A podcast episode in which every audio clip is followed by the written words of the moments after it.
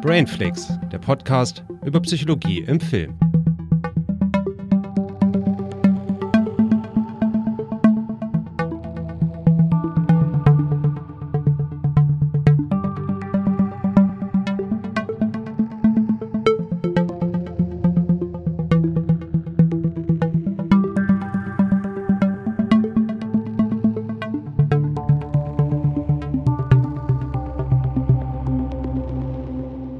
Hallo und herzlich willkommen bei Brainflix. Na, Juju, alles klar? Ja, bei mir ist alles super. Und bei dir? Ja, bei mir auch. Sehr schön. Ja, wir haben heute eine Sonderfolge. Wir haben, also bald haben wir mehr Sonderfolgen als normale Folgen, ne? weil wir diesmal weniger Vorbereitungszeit hatten. Ne? Wir waren ja unterwegs. Genau. Ähm, möchtest du mal erzählen, wo wir waren? Ja, wir waren unter anderem auf der Subscribe, einer Podcaster-Konferenz. Ne, du warst, also wir waren beide zum ersten Mal dort, aber Ja. es war für mich nicht die erste Konferenz. Aber wie war es denn für dich? Oh, ich fand das sehr schön. Also ich weiß ja nicht, wie andere Konferenzen so sind, die du besuchst. Die sind wesentlich steifer.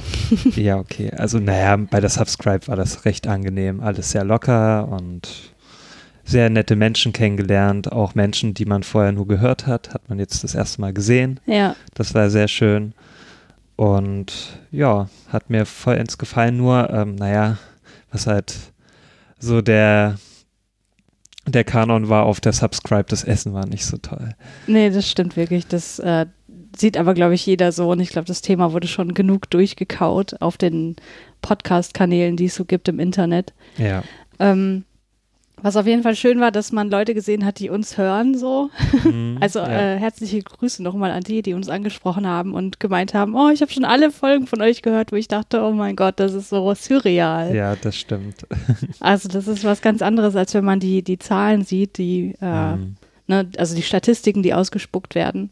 Das ist ein ganz anderes Gefühl dann, ne, wenn jemand wirklich wahrhaftig vor dir Ja. steht und man weiß, okay, der hat sich all das angehört, was wir hier so fabriziert haben. Das ist schon cool. Ja, das war für mich sogar das erste Mal so richtig, dass äh, uns Leute angesprochen haben und Mhm. ähm, ja, gesagt haben, dass sie uns hören. Also das ist für mich sehr ungewohnt. Ja. Aber es war echt schön. Also wenn ihr uns mal irgendwo sehen solltet auf irgendwelchen Veranstaltungen oder so, dann spricht uns, sprecht uns bitte an. Das ist ja, wirklich toll. gerne. Ja. Und dann waren wir auch noch ein bisschen in meiner alten Heimat unterwegs, aber das ist jetzt, glaube ich, weniger relevant für diesen Podcast hier. Aber wir waren unter anderem auch im Kino. Ja, wir haben uns den neuen Jordan Peele-Film angeschaut. Ähm, der nennt sich ja Us Hm. oder auch US. Das kann man zweideutig sehen, diesen Titel. Ja, Oder im Deutschen Wir. Na, den deutschen Titel finde ich jetzt nicht so schön, aber ja, naja, er hat auch noch nicht diese Zweideutigkeit. richtig. Ähm, ja, wie fandest du den denn? Ja, also ich finde ja den Vorgängerfilm von Jordan Peele, Get Out, sehr, sehr gut. Und deswegen bin ich auch der Meinung, dass Jordan Peele ein sehr intelligenter Filmemacher ist, der äh, Filme auf Filme inszenieren kann, die eben auf verschiedenen Ebenen für sich funktionieren. Und äh, ich glaube, Us will das auch, aber es hat bei mir einfach überhaupt nicht funktioniert diesmal. Ähm, weder so richtig auf der Horrorebene noch auf der gesellschaftskritischen Ebene. Ja, da ging es mir genauso. Ähm, ich wollte den Film mögen. Also Ja, ich ich auch. fand auch den Anfang großartig. Ja, Also der hat sehr viel äh, Spannung in mir erzeugt so und ich dachte mir, ja, das ist doch, wenn er schon so anfängt, hm. dann kann es ja nur gut werden, aber dann hat er irgendwie stetig abgelassen. Also als dann diese Familie erschienen ist und als es dann, weiß nicht, als man immer mehr mitbekommen hat, was das Ganze soll, da hat es immer mehr bei mir abgebaut und ähm, irgendwann zum Schluss dachte ich mir, ja, okay, jetzt kann der Film aber auch endlich mal enden und Ja, Ich das das- dachte ich auch. Gefühl gehabt, da wird jetzt nicht mehr viel passieren für mich Mhm. und ähm, war für mich dann schon eine Enttäuschung. Ja, also ich meine, der Trailer sagt ja schon, also das ist jetzt, also worum es im Film geht, das wird im Grunde im Trailer schon verraten, Mm, nämlich ja. eine äh, Familie wird von Doppelgängern von sich selbst verfolgt und bedroht. Also der, der, äh, wie soll man sagen, so das Thema des Films ist, wir sind unsere eigenen Feinde so, ne? Wir sind uns selbst der größte Feind. Ja. Und ich dachte, naja gut, in den Filmen von Jordan Peele, also bei Get Out war es ja zum Beispiel auch so, dass Rassismus ein großes Thema ist. Das ist hier natürlich auch wieder so. Ähm, und ich dachte mir so, bevor ich den Film gesehen habe, okay, äh, dieses Thema, wir sind uns selbst der größte Feind, gekoppelt mit dem Thema Rassismus, das kann doch im Grunde äh, nur auf einen psychologischen Mechanismus hinauslaufen. Ähm, und ich dachte, darum geht es im Film und darum geht es aber irgendwie überhaupt nicht und das hat mich mega enttäuscht. Und dieser ähm, äh, Mechanismus nennt sich äh, Stereotype Threat, also Bedrohung durch Stereotype. Hm. Ganz kurz, warum ich dachte, dass das cool wäre. Also das ist ein ähm, Effekt, den äh, findet man in sozialpsychologischen Studien. Und das bedeutet, dass ähm, äh, also das äh, mit Stereotype Threat ist die Angst von Mitgliedern einer sozialen Gruppe gemeint, dass ihr eigenes Verhalten ein negatives Stereotyp gegen diese Gruppe bestätigen könnte. Mhm.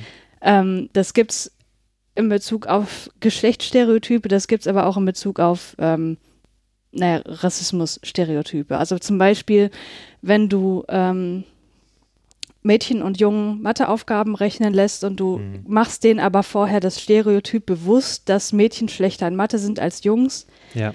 dann kann es zu einer selbsterfüllenden Prophezeiung kommen, nämlich dass die Mädchen dann unbewusst dieses Stereotyp bestätigen, indem sie die Matheaufgaben schlechter bearbeiten. Mhm. Ne? Und das gibt es auch in Bezug auf Rassismus. Ähm, insofern, dass wenn man beispielsweise afroamerikanischen Menschen das Stereotyp bewusst macht oder das, das Vorurteil natürlich viel mehr, ähm, dass die auch irgendwie intellektuell ein bisschen schwächer aufgestellt seien mhm. als weiße Leute, was natürlich voll, vollkommener Quatsch ist, dann können sie in Intelligenztests zum Beispiel auch oder neigen sie dazu, auch unbewusst absichtlich schlechter abzuschneiden, um mhm. dieses Stereotyp zu bestätigen. So. Das finde ich einen ziemlich krassen Effekt, den kann man aber empirisch tatsächlich finden. Ja. Und dieser Befund, dass sozusagen die Mitglieder einer marginalisierten Gruppe unbewusst dazu neigen, das gegen sie verwendete Stereotyp zu bestätigen, ist ja im Grunde, also dafür wäre ja die Metapher, wir sind uns selber ein, der größte Feind, was ziemlich Greifbares und Cooles so, ne? Hm. Aber darum geht es im Film überhaupt nicht. Hm. Und das fand ich irgendwie total schade. Ich meine, ich dachte, naja gut, Jordan Peele, der ist ja schon ein Typ, der äh, ne, ist intelligent und so, und der kann gut Filme inszenieren und Gesellschaftskritik gut, gut unterbringen und ja. durch Metaphern ausdrücken und so. Aber das, worum es dann letztlich, äh, also die Gesellschaftskritik, die da gezeichnet wurde, die fand ich einfach total platt so. Also das war einfach so, dass ich dachte, okay, schön, ja, äh, es geht um Kapitalismuskritik und mhm. so weiter. Das fand ich halt alles ziemlich platt umgesetzt und das hat meine Erwartungen dann einfach komplett untertroffen. Ja, ich habe das Gefühl irgendwie, dass er sich zu viel vorgenommen hat. Ähm, naja, er hat ja mit Get Out einen Überraschungshit gelandet. Mhm. Das war ja so sein erster Spielfilm überhaupt und hat auch das Drehbuch dazu geschrieben. Und dafür hat er ja auch den Os äh, Oscar bekommen für ja. das beste ähm, Originaldrehbuch.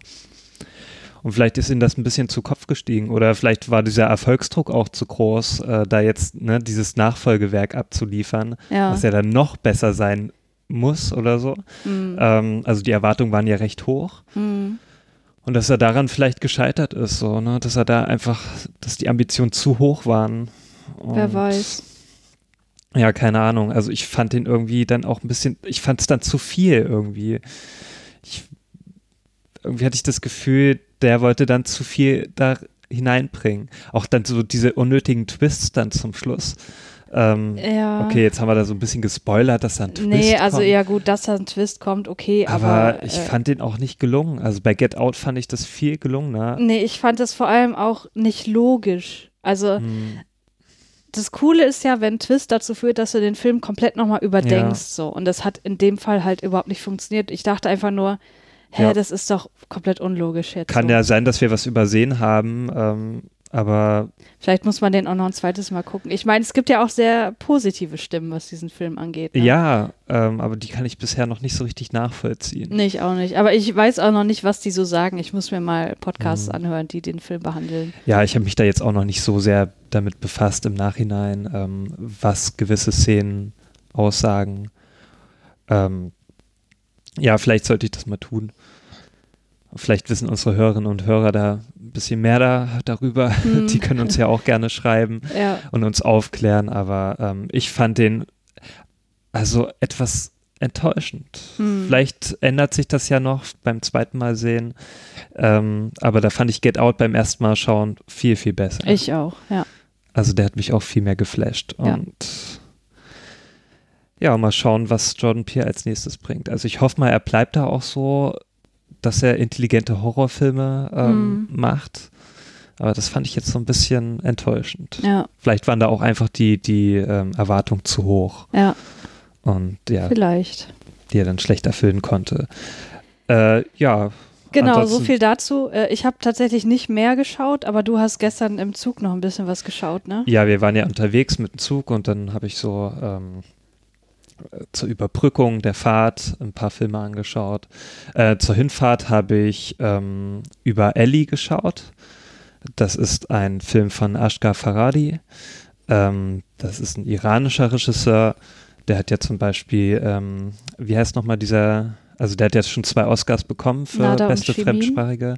Hm? Nada und Schieben. Nada und Shimin, genau. Und ähm, der andere äh, The Salesman. Ach so, ja, genau. Ja, und er ist ja so ein Regisseur, der sehr gerne so, ja, Dramen verfilmt.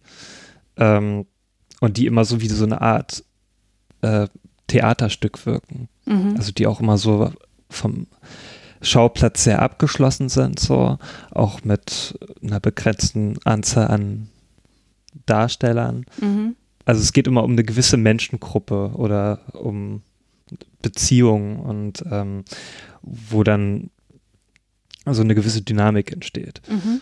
Äh, irgendein Problem tritt dann auf und das muss dann irgendwie gelöst werden und es eskaliert Meist dann auch. ein immer. Problem, was auch gesellschaftskritisch Richtig. betrachtet werden kann. Ja, und über Ellie ist auch so, also der ist ähnlich gestrickt wie seine anderen Filme. Und ähm, der auch erstmal so Fragen aufwirft und wo du selber auch erstmal nicht weißt, was du darüber so denken sollst. Mhm. Also über Ellie geht es halt darum, dass ähm, eine Gruppe von Freunden, ähm, die möchten halt ans Meer reisen, ähm, um da ein bisschen auszuspannen. Und äh, die haben eine, ähm, also die eine Frau hat eine Frau namens Ellie eingeladen, also eine Arbeitskollegin, die sie aber nicht so richtig gut kennt. Und ähm, sie möchte aber die Ellie mit einem äh, befreundeten Mann äh, verkuppeln. Mhm. Was sie aber nicht weiß, dass diese Frau verheiratet ist. Das kommt dann im Laufe des Films raus. Mhm. Und das ist dann dieser Konflikt. Ähm, mehr möchte ich jetzt auch nicht verraten. Und ähm, irgendwann verschwindet auch die Ellie. Okay, Und das ist dann auch so ein weiterer. Plotpoint, ja. ähm, der dann zum Problem führt. Würdest du den denn empfehlen? Ja, ich fand ihn jetzt nicht so stark wie zum Beispiel The Salesman oder Nada und Chemin. Also Nada und Chemin fand ich am stärksten, Mhm. persönlich gesehen. Und ähm, über Ellie, das, äh, ja, der hat, der hat seine gewissen Längen gehabt, so, aber er hat dann doch ähm, äh, an bestimmten Szenen ähm, zu fesseln gewusst. Und Mhm. und das Ende, äh, das kann ich schon mal so verraten, ist wie bei jedem Film von ähm, Faradi, ähm, ist es nicht sehr positiv. Okay. Ja. Also, dass man wieder so zurückgelassen wird, so mit, oh, ja, okay. Also, es war ja in den anderen Filmen genauso, ja. wo man auch so vor moralischen Fragen gestellt wird. So. Mhm. Aber das fand ich in anderen Filmen irgendwie stärker, zum Beispiel bei The Salesman oder Nada und Chemin fand ich das ein bisschen stärker Mhm. wo man dann, ja, wie soll ich sagen, äh, recht Mehr mitgenommen wurde. mitgenommen zurückgelassen wird. Ja. Genau, aber äh, fand ich wieder sehr gut. Also er, er versteht es halt mit wenigen Mitteln, ähm, guten, gute Geschichten zu erzählen. So, Mhm. ne? Also, dass man sich eher auf die Charaktere und auf die Geschichte konzentriert. Also, Mhm. das Ganze drumherum ist halt nicht sehr ausgeschmückt. Ne? Ja, Auch ja. da in dem Film, der ist halt sehr einfach gedreht. Ähm, Ja, das sind halt meistens Wohnungen, die halt auch Ja. ziemlich runtergekommen sind. So, das sind ja meistens so die Umgebungen und seine Genau, Filme. und da war es genauso wieder in dem Film. Aber die Charaktere sind immer sehr stark und Mhm. auch so diese Dynamik äh, zwischen den Ja. Charakteren. ja. Gut, was hast du noch geschaut, ganz kurz? Äh, ja, ich habe dann noch geschaut, äh, gestern im Zug, ähm, ja, äh, zum einen Baskin, ein äh, türkischer Horrorfilm. Ja, der, Der- war ziemlich verstört. mich- ich habe ja ab und zu mal bei dir rüber geguckt und Ja. ich dachte, was guckt der sich denn da an? Ich habe so im Vorfeld gelesen, dass der sehr an Suspiria erinnern soll und auch, also von äh, D'Argento. Ähm, Mhm. Äh, und was, und zum Beispiel auch an Mandy mit äh, Nicolas Ah Cage. ja, okay. ne? Also so optisch hat er mich daran erinnert. Und der ist dann so, also es ging, ging da um so eine Polizistentruppe, die äh, ja durch einen Unfall in so ein Haus gelangen, in so ein verlassenes Haus. Und dann passieren da ziemlich strange Dinge. Also die treffen dann auf so eine Art Orden, Mhm. Ähm, wie so eine Sekte wirkt das Ganze. Und ja, okay, ich will nicht mehr verraten. Es wird dann echt ziemlich eklig und, äh, Ziemlich brutal. und zie- ja, also ich dachte mir dann wirklich so, okay, was soll das Ganze? Das Ja, ist einfach ja. nur so krank gewesen. Und ich, und ich dachte die ganze Zeit, hoffentlich sitzt kein Kind hinter ja, uns. ich dachte mir auch dann so, äh, weil ich das ja im Zug geschaut habe, so, oh, das ist schon ein bisschen peinlich, das jetzt hier anzuschauen. Die denken bestimmt, ich wäre total krank. Naja. weil das ist schon, da waren schon Szenen dabei, also da wird mir schon schlecht und ich habe schon vieles geschaut. Ja. Äh, ja. Also würdest du, es- würdest du es als Blätter bezeichnen oder Ja, also wie soll man das bezeichnen? Es war halt Body sehr, Horror? also der Film lebt halt davon, dass es halt, also man weiß halt nicht, was Realität ist und was, Hm. äh, was Traum ist. Also das wird da nicht so richtig aufgelöst und damit spielt er halt sehr stark. Und ja, der lädt halt zum Interpretieren ein, aber ähm, ich fand da manches nicht so sehr gelungen, wie ich mir Hm. das so erhofft habe. Hm. Ähm, und ich fand den dann doch so, dieser Gore-Faktor war mir dann doch zu hoch, was ich halt eigentlich nicht so erwarte in Filmen. Ja. Ich kann sonst vieles ab, aber das war mir dann doch schon zu doll. Okay. Ja. Gut, und dann als letztes, was hast du noch geschaut? Ganz kurz, ganz, ganz kurz. Äh, das fällt mir jetzt gar nicht spontan ein. Was habe ich denn nochmal geschaut? Ähm, ach ja, hier Deepan, ähm, ein Film von äh, Jacques Audiard, ein französischer Regisseur, wie der Name schon vermuten lässt. Und der hat ja zum Beispiel Filme ähm, abgeliefert wie Der Geschmack von äh, Rost und Knochen Hm. oder auch ein äh, Prophet, die ich beide sehr gelungen fand und Deepan fand ich auch sehr gelungen. Also der Film fängt halt an so, also der, es könnte so eine richtige Doku sein über so, äh, wie Flüchtlinge von einem Land flüchten in einem Land, wo es denen scheinbar besser gehen sollte. So. Hm. Na, die flüchten halt aus Sri Lanka, also so drei äh, Menschen, ähm, die sich auch so gefunden haben. Also nur deswegen, die geben sich als Ehepaar aus und Mhm. auch als ähm, ein Kind wird als Tochter ausgegeben, damit die halt leichter nach, ähm, äh, nach Europa kommen. Mhm. Und die Frau möchte halt unbedingt nach äh, Großbritannien, weil da ihre Cousine ist, ähm, wird dann aber doch nach Frankreich ähm, geschickt, was sie eigentlich gar nicht möchte. Hm. Und mit einem Mann, den sie gar nicht kennt und das Kind kennt sie auch nicht. ja. Und die müssen sich dann irgendwie arrangieren dort. In so einer Sozial, also es gibt ja diese Sozialplattenbauten, Einrichtung. ja, diese in, vor Paris oder so, ne? Ja, ja. Also die ziemlich runtergekommen aussehen. Und das sieht halt auch alles ziemlich runtergekommen aus. Hm. Ist alles ziemlich abgefuckt. Und ähm, ja, der Deepan, da kommt noch raus, der Deepan ist halt der Mann, ähm, um den es da geht. Und man bekommt dann im Laufe des Films mit, dass der ähm, Soldat war in Sri Lanka und dass es da einen Konflikt gegeben hat und dass der ziemlich traumatisiert ist deswegen und auch deswegen auch geflüchtet ist. Und ja, irgendwann gibt es dann halt einen Punkt in dem Film, wo das dann alles überhand nimmt, äh, sein, sein, ähm, sein Trauma und äh, da findet dann so eine Eskalation statt. Hm. Ist denn auch empfehlenswert? Ja, sehr, ich fand den gut. Also super gefilmt, also der sah auch sehr hochwertig aus, so von der Kamera. Schauspiel sehr gut. Also es waren ja alles sehr unbekannte Schauspieler, alle aus Sri Lanka oder Indien. Mhm. Also so sahen die zumindest aus. Auch die Namen lassen das äh, vermuten. Ich habe auch mal geschaut auf Letterboxd, wo die sonst wo mitgespielt haben. Äh, die sind jetzt nicht sehr bekannt. Mhm. Also es waren Mhm. schon so Laiendarsteller, aber dafür haben sie es sehr gut gemacht. Ähm, ja, wirklich sehr zu empfehlen. Also da habe ich aber auch nichts anderes erwartet, weil der Regisseur ist schon sehr fähig. Hm. Ja. Okay, gut. Jetzt ist mir aufgefallen, ich habe am Anfang gar nicht gesagt, was wir heute überhaupt vorhaben, ne? Hm.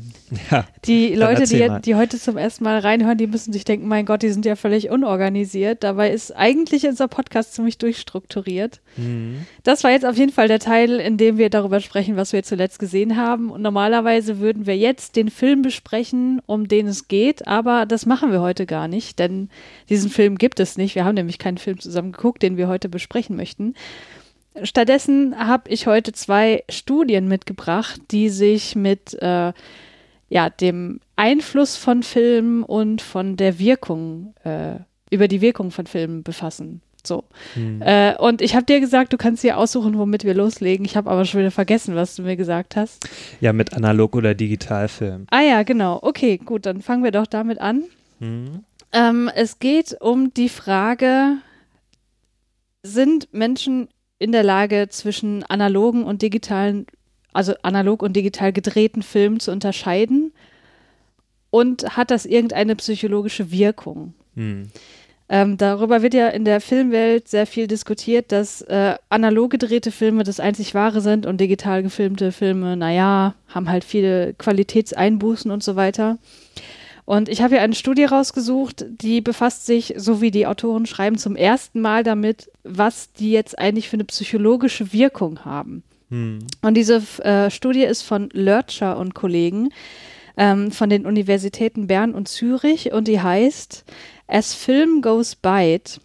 Nettes Wortspiel, ne? Ich mag ja immer Wortspiele in, Ja. in äh, ähm, Studientiteln. The Change from Analog to Digital Film Perception äh, ist erschienen in Psychology of Aesthetics, Creativity and the Arts. Hm. Und genau, es beschäftigt sich mit der Frage, ob Menschen Unterschiede zwischen Filmen feststellen können, die analog oder digital gedreht wurden.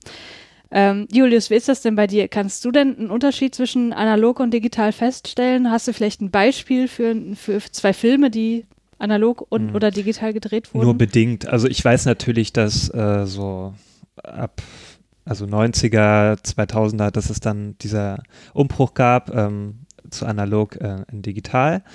Ähm, und daher weiß ich, wenn ein Film in den 90ern oder älter, ähm, ne, wenn er da gedreht wurde, ist er natürlich analog gedreht. Mhm. Somit ist mir schon bewusst, ähm, dass auch dieser Look dementsprechend ist und Mhm. ne, dass er analog gedreht ist.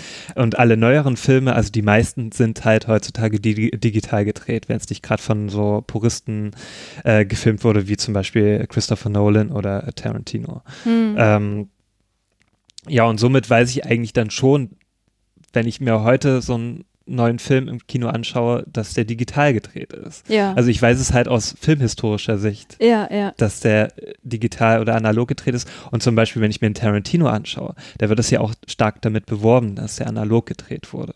Aber hat das wirklich eine Wirkung auf dich? Sieht der für dich anders aus als ein digitaler Film? Naja, ähm, das ist halt so, zum Beispiel wackelt das Bild mehr oder es Mhm. gibt eine ähm, starke Filmkörnung. Ja. Ähm, das ist dem Material ähm, geschuldet.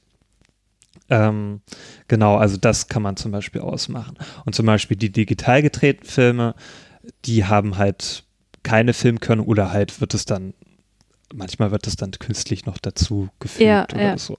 Ähm, äh, und die haben halt ein sehr ruhiges Bild. Also es ist schon fast so sehr, sehr ähm, steril. Ne? Ja, das ist gut, dass du das Wort steril sagst. Warum, sage ich später. Gut. Ähm, ja, die wirken halt dann nicht mehr so, also Aber ganz kurz, wenn du äh, von einem wackeligen Bild sprichst, dann meinst du ja nicht, dass jemand eine Handkamera benutzt und es Nee, nee, deshalb das- das wackelt. liegt ne? nicht Du meinst daran. das Bild selbst. Das also. nennt sich auch so Bildstandfehler. Also das Ah, sind ja. halt wirklich so diese Fehler, die dem geschuldet sind. Okay. Weil halt äh, das, weil ja ähm, das durch eine Linse muss, ne? Also Mhm. das, also beim Projizieren zum Beispiel, ne? Muss ja dieses Filmband durch eine Linse und Ja. das wackelt ja das Filmband. Ja, Und dem ist das halt geschuldet. Und auch wenn das digitalisiert wird, muss es ja auch erstmal abgetastet werden. Ne? ja, ja. Und somit ähm, hat das immer halt so ein eher wackeliges Bild. Und das kann man ja auch oft in alten Filmen beobachten, ne, dass das Bild nicht so richtig ruhig steht. Ja, Ne? aber jetzt hast du mir immer noch nicht die Frage beantwortet, kannst du das erkennen? Könntest du das erkennen, wenn ich dir jetzt einen x-beliebigen Film zeige, ob es digital oder analog Na, ich habe ja schon gesagt, also wenn ich weiß, aus welchem Jahr das ist, ja, aber stell dir vor, du wüsstest es nicht. Ich zeig dir einfach einen Ausschnitt. ähm, dann könnte ich es so sehr schlecht erkennen. Ja, Und das denke denk ich nämlich auch so. Ich denke, also du weißt ja, ich bin jetzt nicht so der Mega-Cineast. Ne? Ich ja. gucke gern Filme, aber das ist halt auch alles so. Ne? Ich mhm. mache mir über die Bedeutung der Filme Gedanken, aber was die Technik angeht, das ist halt einfach nicht so mein Interessensbereich. So. Ja. Und deswegen denke ich immer, wenn jetzt ja, groß beworben wird, hier, oh, hier, keine Ahnung, äh, Tarantino dreht noch auf 35 oder 70 Millimetern, denke mhm. ich so, mh, hm, okay, ja, schön. ja. Aber ich sehe halt keinen Unterschied so. Also für mich macht es halt, es macht für mich keinen Unterschied großartig. Mhm. So aus meiner Erfahrung heraus. Ähm, was meinst du denn, warum das so ist? Also denkst du, dass jemand wie Tarantino das aus purer Nostalgie macht? Hm.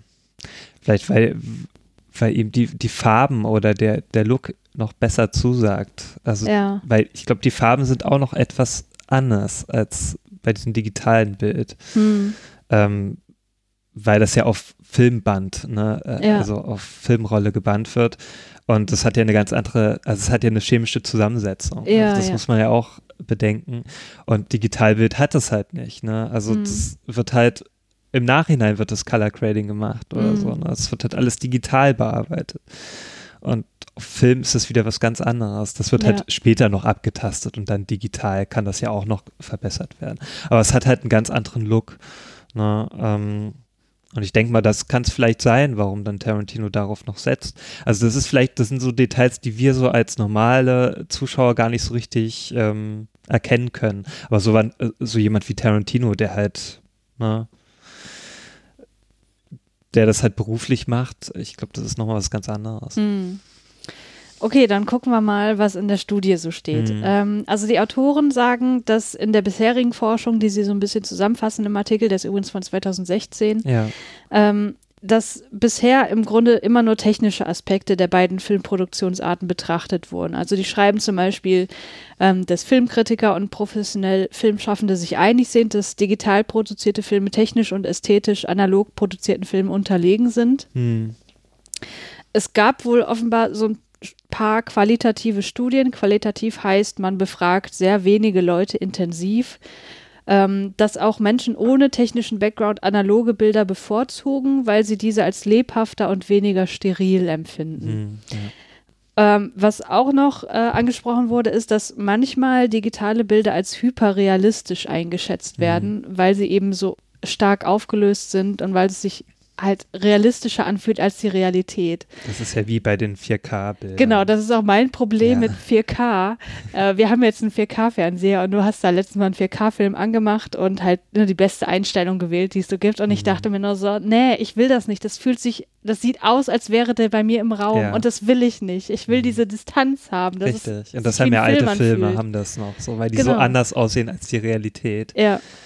Ja, und das ist ja, das liegt ja auch wieder so mit der Sehgewohnheit zusammen. So, ja. ne?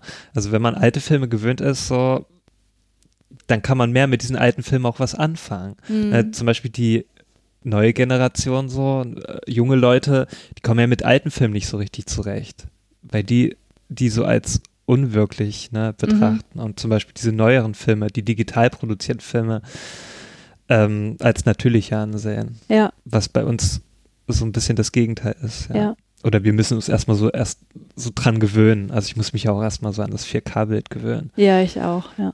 Auch das erste Mal, als ich äh, in 1080p geschaut habe, also in der Full HD, hatte ich da auch erstmal Probleme. Mhm.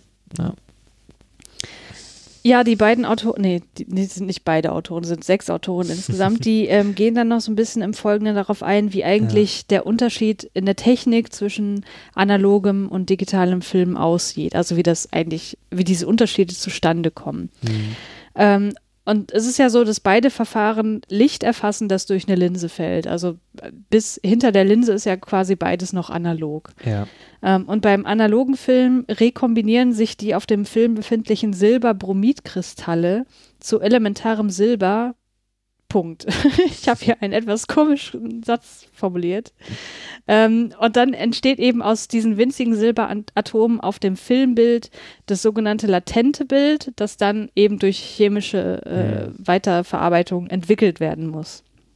Und beim digitalen Film erfassen elektronische Sensoren das einkommende Licht und wandeln es um in elektrische Ladung. Und die Stärke der Ladung wird dann digitalisiert und in Zahlenwerte umgewandelt.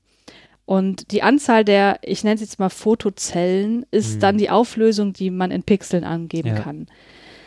Äh, hast du da noch irgendwas hinzuzufügen? Du hast da, glaube ich, auch ein bisschen recherchiert.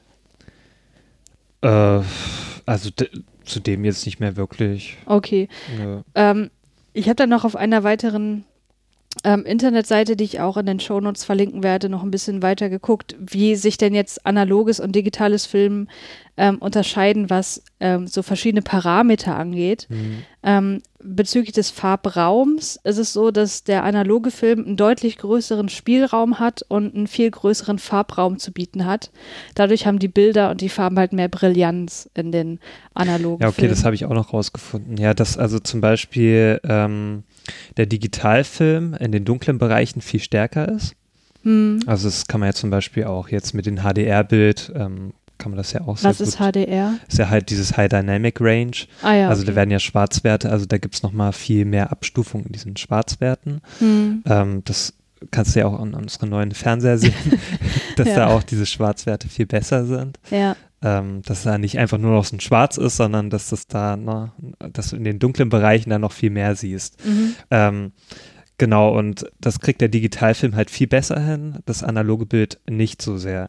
Der Nachteil ist aber wieder beim digitalen Bild, ähm, dass der die hellen Bereiche nicht so gut hinbekommt. Hm. Und das ist dann oft, ähm, also dass Digitalfilm schnell ausbrennt. Ähm, das bedeutet dann also, dass es überbelichtet wird, Ja. wirkt. Ähm, und das ist so das Problem beim Digitalfilm, was der analoge Film nicht so sehr hat. Genau, deswegen ist analoge Fil analoger Film besser geeignet für Aufnahmen im natürlichen Sonnenlicht, also Mhm. Ja. wo einfach sehr, sehr viel Licht da ist. Ja, und äh, wenn es im Dunklen, also wenn analog dunkel, äh, ne, in dunklen Bereichen gefilmt wird, dann kommt es ja wieder so zu dieser Filmkörnung, was man ja auch von Kameras kennt, ne, wenn man da Genau, da können so äh, Artefakte auch entstehen. Ja, Ähm, und was die Auflösung angeht, das wusste ich auch noch nicht, äh, weil du hast mir ja immer gesagt, so, ja, analoger Film, der ist ja schon super aufgelöst. Und ich dachte mir immer so, hä, wieso? Das ist doch schlechter aufgelöst als digitaler Film Nee. mit 4K und so, aber das ist tatsächlich nicht so. Mhm. Wenn man das versucht umzurechnen, was natürlich ein bisschen schwierig ist, weil der analoge Film einfach nicht auf einem Pixelraster basiert, ist es so, dass ein 35 mm Film 4 bis 5K entspricht. Hm. Also krass, deswegen ne? sind halt so digital restaurierte Filme, sehen die halt auch immer geil aus. So. Ja. Ja, ich habe schon viele Leute so ähm, gehört, die auch so meinten, ja, warum soll ich mir denn so einen alten Film auf Blu-ray holen? Hm. Die sehen doch viel schlechter aus. Das stimmt gar nicht. ja. Also du kannst so einen Schwarz-Weiß-Film, so einen alten, kannst du richtig gut restaurieren. Also das, die sehen richtig gut aus. Hm. Zum Beispiel habe ich mir auch Psycho mal, ne, auf Mhm. Blu-ray habe ich mir zugelegt. Und der sieht noch richtig gut aus, so in den Nahaufnahmen. Ähm, ja, das lässt sich noch gut sehen heutzutage. ja. Man denkt das halt immer, ne, weil man so denkt, ja, diese alten Filme damals noch auf VHS gehabt, die sahen ja, scheiße aus Das damals. lag dann am Wiedergabemedium. ja, das lag einfach nur daran, dass es damals kein Wiedergabemedium gab, was halt die Qualität auch ähm, Abgesehen vom Kino halt, ne? ja, genau. Und das hat man ja selten gesehen, diese alten Filme im Kino, Ja. ne, wenn die nicht irgendwann mal wieder aufgeführt wurden. Aber ansonsten, ja, das entspricht ja auch dem, ne, was du im Kino dann siehst. So, das darf ja da auch nicht reduziert werden. Ja. Ne? Das, ja, Ja, schon interessant. so viel dazu. Ähm, und jetzt ist die Frage der Autoren natürlich nicht, wie unterscheidet sich das technisch, sondern das sind hier, ich weiß gar nicht, ob es Psychologen sind. Ich Hm, würde jetzt mal davon ausgehen, äh, Medienpsychologen wahrscheinlich, weil das ist eine typische medienpsychologische Fragestellung, was die Filmwirkung angeht. ja, Hat das alles, was wir jetzt besprochen haben, eigentlich irgendeinen Einfluss auf die Wahrnehmung des Films? Und die Autoren haben jetzt folgende Hypothese. Dadurch, dass digitale Filme so eine Art Hyperrealismus erschaffen, ähm, kann es sein, dass es ähnlich wie beim Uncanny Valley, das Mhm. hatten wir ja in der Folge zu Ex Machina besprochen, ja, ähm, so eine, zu so einer Art Unwohlsein kommt, nämlich dass Zuschauer im Gegensatz zu analogen Filmen bei digitalen Filmen ähm, eher dazu neigen könnten, das weniger zu genießen, eben weil es Mhm. irgendwie zu nah sich anfühlt und man eine geringere Präsenz fühlt. Also Präsenz, also Presence oder Präsenz, das ist auch so ein ähm, Konstrukt aus der Medienpsychologie, das besagt im Grunde, wie sehr bin ich im Film drin, so. hm, Ähm, das wird viel erforscht in Bezug zu virtueller Realität, also VR-Brillen und so, wie gut Mhm. da die Präsenz ist, so in dieser virtuellen Welt. ja, Aber das kann man auch äh, beziehen auf Filme gucken. So, äh, jetzt haben die Autoren das Ganze auf zweierlei Arten und Weisen untersucht, beziehungsweise kann man das auch so interpretieren, dass sie einmal eine Vorstudie gemacht haben und eine Hauptstudie.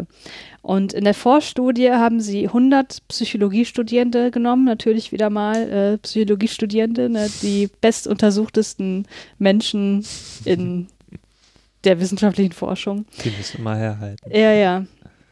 Und es war so, dass die Probanden sich in einem Kino, also das wurde in einem Mhm. richtigen Kino durchgeführt, ähm, sich kurze Filmsequenzen angeschaut haben. Die waren 15 bis 30 Sekunden lang. Also Ja. da war jetzt kein, keine Geschichte drin, das war halt einfach nur eine Szene Mhm. so. Und diese wurde halt entweder analog oder digital gefilmt. Also sie hatten quasi zwei Versionen immer von der gleichen Szene. Einmal Mhm. digital und einmal analog gefilmt. Und sie sollten dann nach jedem Paar, das sie gesehen haben, entscheiden, was ihnen besser gefallen hat, also was ihnen mehr Spaß gemacht hat zu gucken Ja. und welche Qualität sie als besser einstufen würden.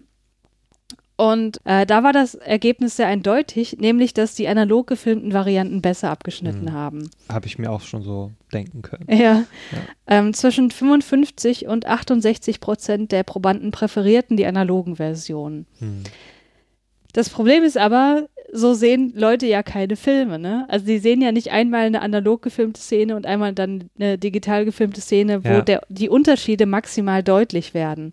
Also das ist eine sehr künstliche Situation gewesen und in den Sequenzen wurde halt auch keine Geschichte erzählt. Also Mhm. es gab da nichts, was jetzt irgendwie emotional berühren konnte so. Und die Leute wussten ja dann auch spätestens nach dem ersten Durchgang, okay, es geht darum, wie ich diese beiden Sequenzen einschätzen würde. Hm. Und was die ähm, Forscher auch sagen, die digitale Kamera, die hierfür benutzt wurde, um diese Sequenzen zu filmen, die war qualitativ einfach nicht auf einem guten Stand, ähm, Ja. sodass diese Qualitätsunterschiede noch deutlicher wurden. Also diese Kamera, die sie da benutzt haben für die digitalen äh, Szenen, das war eine sogenannte Red One-Kamera. Hm. Und die sagen halt, dass das für eine professionelle Filmproduktion halt schon was relativ Schlechtes ist. Zumindest Mhm. zu dieser Zeit. Ich, Ja. ne, wie gesagt, ich weiß ja nicht, wann diese Pilotstudie jetzt genau durchgeführt wurde. Genau. Und deswegen ähm, haben sie dann nochmal eine, oder haben sie dann überhaupt diese Hauptstudie durchgeführt, wo sie dann die Limitationen der Vorstudie versucht haben rauszunehmen und das mal richtig ordentlich zu testen hier. Hm.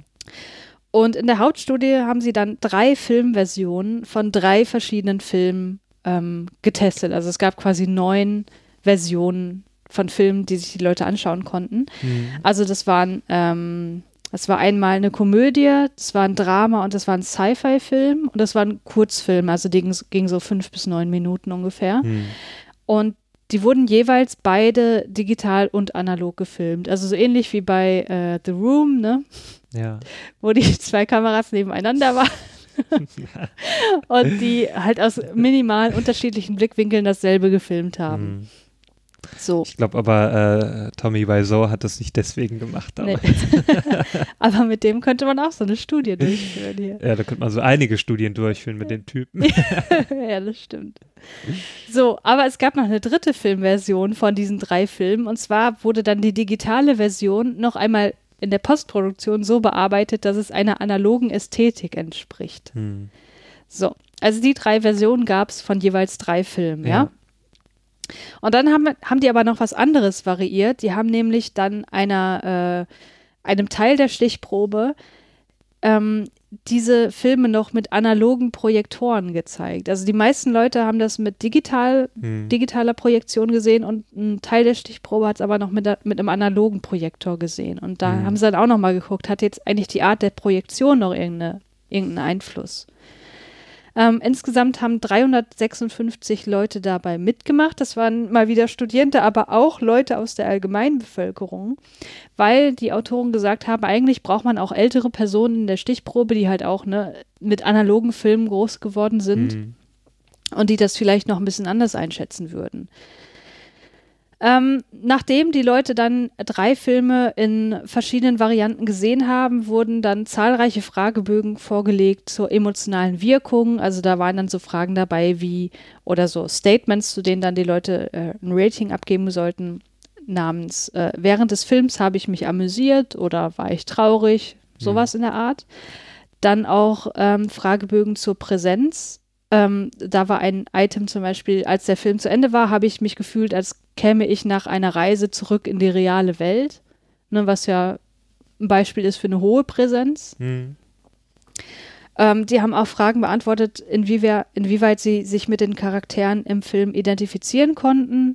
Also zum Beispiel während des Films habe ich mir vorgestellt, wie es sich anfühlen würde, wenn ich der Protagonist wäre. Und die haben auch Fragen gestellt zum visuellen Gedächtnis, ähm, was ich ein bisschen gemein finde. Also da wurde dann hinterher gefragt, so ja, welche Farbe hatte das Auto, Ja, das sowas da ich. Ich hasse sowas auch, da bin ich voll schlecht Ich drin. auch. Also sowas wurde auch gefragt. Hm. So, und jetzt kommen die Ergebnisse, die ich wirklich sehr spannend finde. Hm. Nämlich, abgesehen vom visuellen Gedächtnis, gab es überhaupt keinen Unterschied, ob die Filme digital oder analog gedreht wurden. Hm. Also weder auf die emotionale Wirkung noch auf die Präsenz noch auf die Ide- Identifikation mit den Charakteren, also auf die Empathie. Hm. Ähm, da gab es überhaupt keinen Unterschied. Das Einzige, was man gefunden hat, ist, dass beim digitalen Film das Gedächtnis für Details besser war. Hm. Wo die Autoren jetzt sagen, vielleicht lag das daran, dass beim digitalen Film halt Details besser erfasst werden können. Ähm, das mag ein Effekt sein. Aber ansonsten spielt es überhaupt keine Rolle. Hm. Auch das Alter der Probanden spielt im, Grund, im Grunde keine Rolle. Ähm, also ob da jetzt jemand davor sitzt, der mit analogen Filmen groß geworden ist oder nicht, hat auf die Filmwirkung keinen Effekt. Hm. Ähm, was allerdings einen Effekt hatte, war die Art des Films. Also ob jetzt die Leute mehr Präsenz empfunden haben oder mehr Empathie oder stärkere Emotionen, das hing vom einzelnen Film Wesentlichen ab. Und Hm. äh, das hängt ja dann wieder vom eigenen Geschmack ab, ob ich Ja. die Komödie besser finde als die, als das Drama oder die Sci-Fi-Geschichte. Hm. Aber die Art der Projektion, die hat einen Einfluss. Die analoge Filmprojektion erzeugte mehr negative Emotionen, mehr Präsenz und mehr Empathie als die digitale Projektion. Was sagst du dazu? Ja, ähm, was soll ich dazu sagen? Also, Würdest du vielleicht eher in Kinos gehen, wo analog projiziert wird? wird ja kaum noch. Ja, leider. Darum kann ich das auch nicht mehr so richtig beurteilen. Also, ob das dann wirklich da mir besser gefällt, ähm, wo noch analog projiziert wird. Ja. Ähm, tja, Also das aber wir Fazit, werden es ja bald mal sehen, ne? In Berlin. Ja, Da eben. wir ja uns ähm, da kannst du dann mal drauf achten. mal wieder 2001 anschauen. Ja. Ja, und da werde ich es mal ähm, beobachten, ob das dann wirklich besser ist oder nicht. Hm. Also das Fazit, das die Autoren ziehen, ist, dass die Art des Filmens im Mhm. Wesentlichen irrelevant ist. Also ob Ja. jetzt analog oder digital gefilmt wird. Aber wenn die Projektion dazu auch noch analog ist, Hm. dann Das- wirkt sich das positiv auf das Filmerlebnis aus.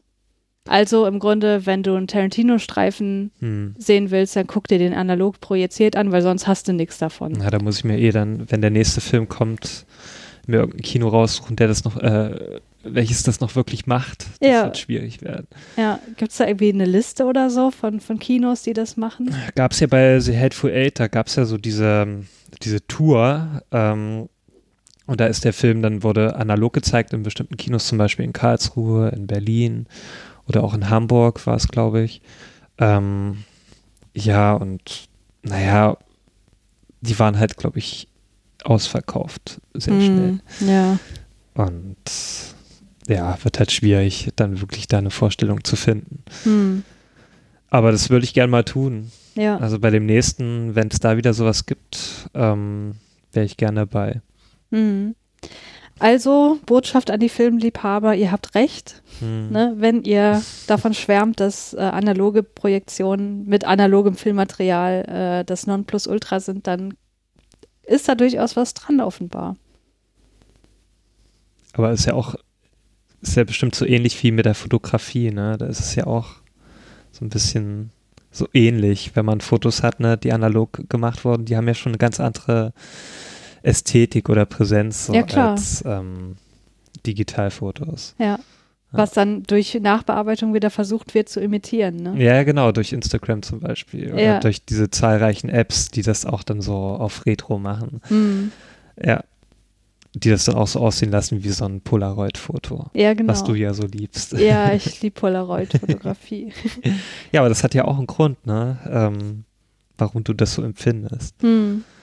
Ja, oder ist ja genauso auch in, bei der Musik, ne? Also diese Schallplattenliebhaber, äh, die ja auch sagen, wenn man eine Schallplatte auflegt, das hat einen ganz anderen Sound, ganz andere Wirkung. Ne, das ist ja zu vergleichen genauso mit MP3s äh, versus ähm, Schallplatte. Ja, wobei ich sagen muss, das hängt natürlich auch immer von den Verstärkern und von Ja, den Boxen ab, natürlich. die du da dranhängen hast. Wenn du da scheiß Boxen dranhängen hast, dann hört sich halt auch scheiße an. Ja. Aber was äh, halt beim Schallplattenauflegen noch hinzukommt, ist, du zelebrierst das ja, Ja, ne? das Na, du packst die. Sachen aus der Hülle raus und legst es dann auf den, äh, auf den Schallplattenspieler und legst dann die Nadel an und so weiter. Das Aber hat es ja was ganz anderes, als wenn du äh, zum MP3-Player gehst oder zum Ja. Computer, machst iTunes an und drückst auf Play. So. Aber so kann man es ja auch sehen, zum Beispiel, wenn du ein Polaroid-Foto machst. Ne? Das ist ja auch so was, was Zelebrierendes. So, ne? Mhm. Du kriegst dieses Foto raus und dieses Freuen, wie das aussieht, ne? wenn du das schüttelst, Ja. ähm, das Bild. Oder zum Beispiel auch, ähm, man muss ja nur mal nehmen, bei einem Film, wenn du eine VHS-Kassette früher reingelegt hast. Das war ja auch so was Zelebrierendes. Oder man vergleicht das mal mit heute, wenn du eine DVD oder Blu-ray reinlegst. Oder wenn so. du streamst. Oder ja, Stream ist wieder was ganz anderes, als wenn du eine DVD oder eine Blu-ray reinlegst. Das ist ja, Ja. auch sowas. So, ich äh, wähle mir jetzt bewusst Film aus, ähm, ne, f- Hm. aus dem DVD-Regal und leg den halt in das Abspielgerät. Das ist Mhm. wieder was ganz anderes, als wenn du durch so eine elendig lange ähm, Liste scrollst mit sonst wie vielen Filmen und dann wählst du irgendwann einen aus. Ähm, das hat nicht so denselben Reiz wie zum Beispiel eine DVD äh, einlegen. Oder früher war es ja noch so, da bist du noch in eine Videothek gegangen und hast dir Mhm. bewusst einen Film ausgesucht. Mhm. Ähm, das fehlt mir auch manchmal so ein bisschen. Ja, vor allem bei den Streaming-Anbietern ist die Auswahl ja zum einen ist die überwältigend. Ne? Du, du klickst dich da durch oder Mhm. scrollst da durch und denkst so, mein Gott, jetzt kommen hier irgendwie nur noch so B-Movie-Scheißtitel. Wo sind denn Ja. hier die guten? Aber es sind trotzdem halt auch zu viele gute und dann hast du so Mhm. viel aber schon gesehen und musst dich dann erstmal überwinden, was anderes zu gucken. Also je mehr Auswahl man, man hat, desto weniger Lust hat man, irgendwas zu gucken. Zumindest geht's Mhm. mir so.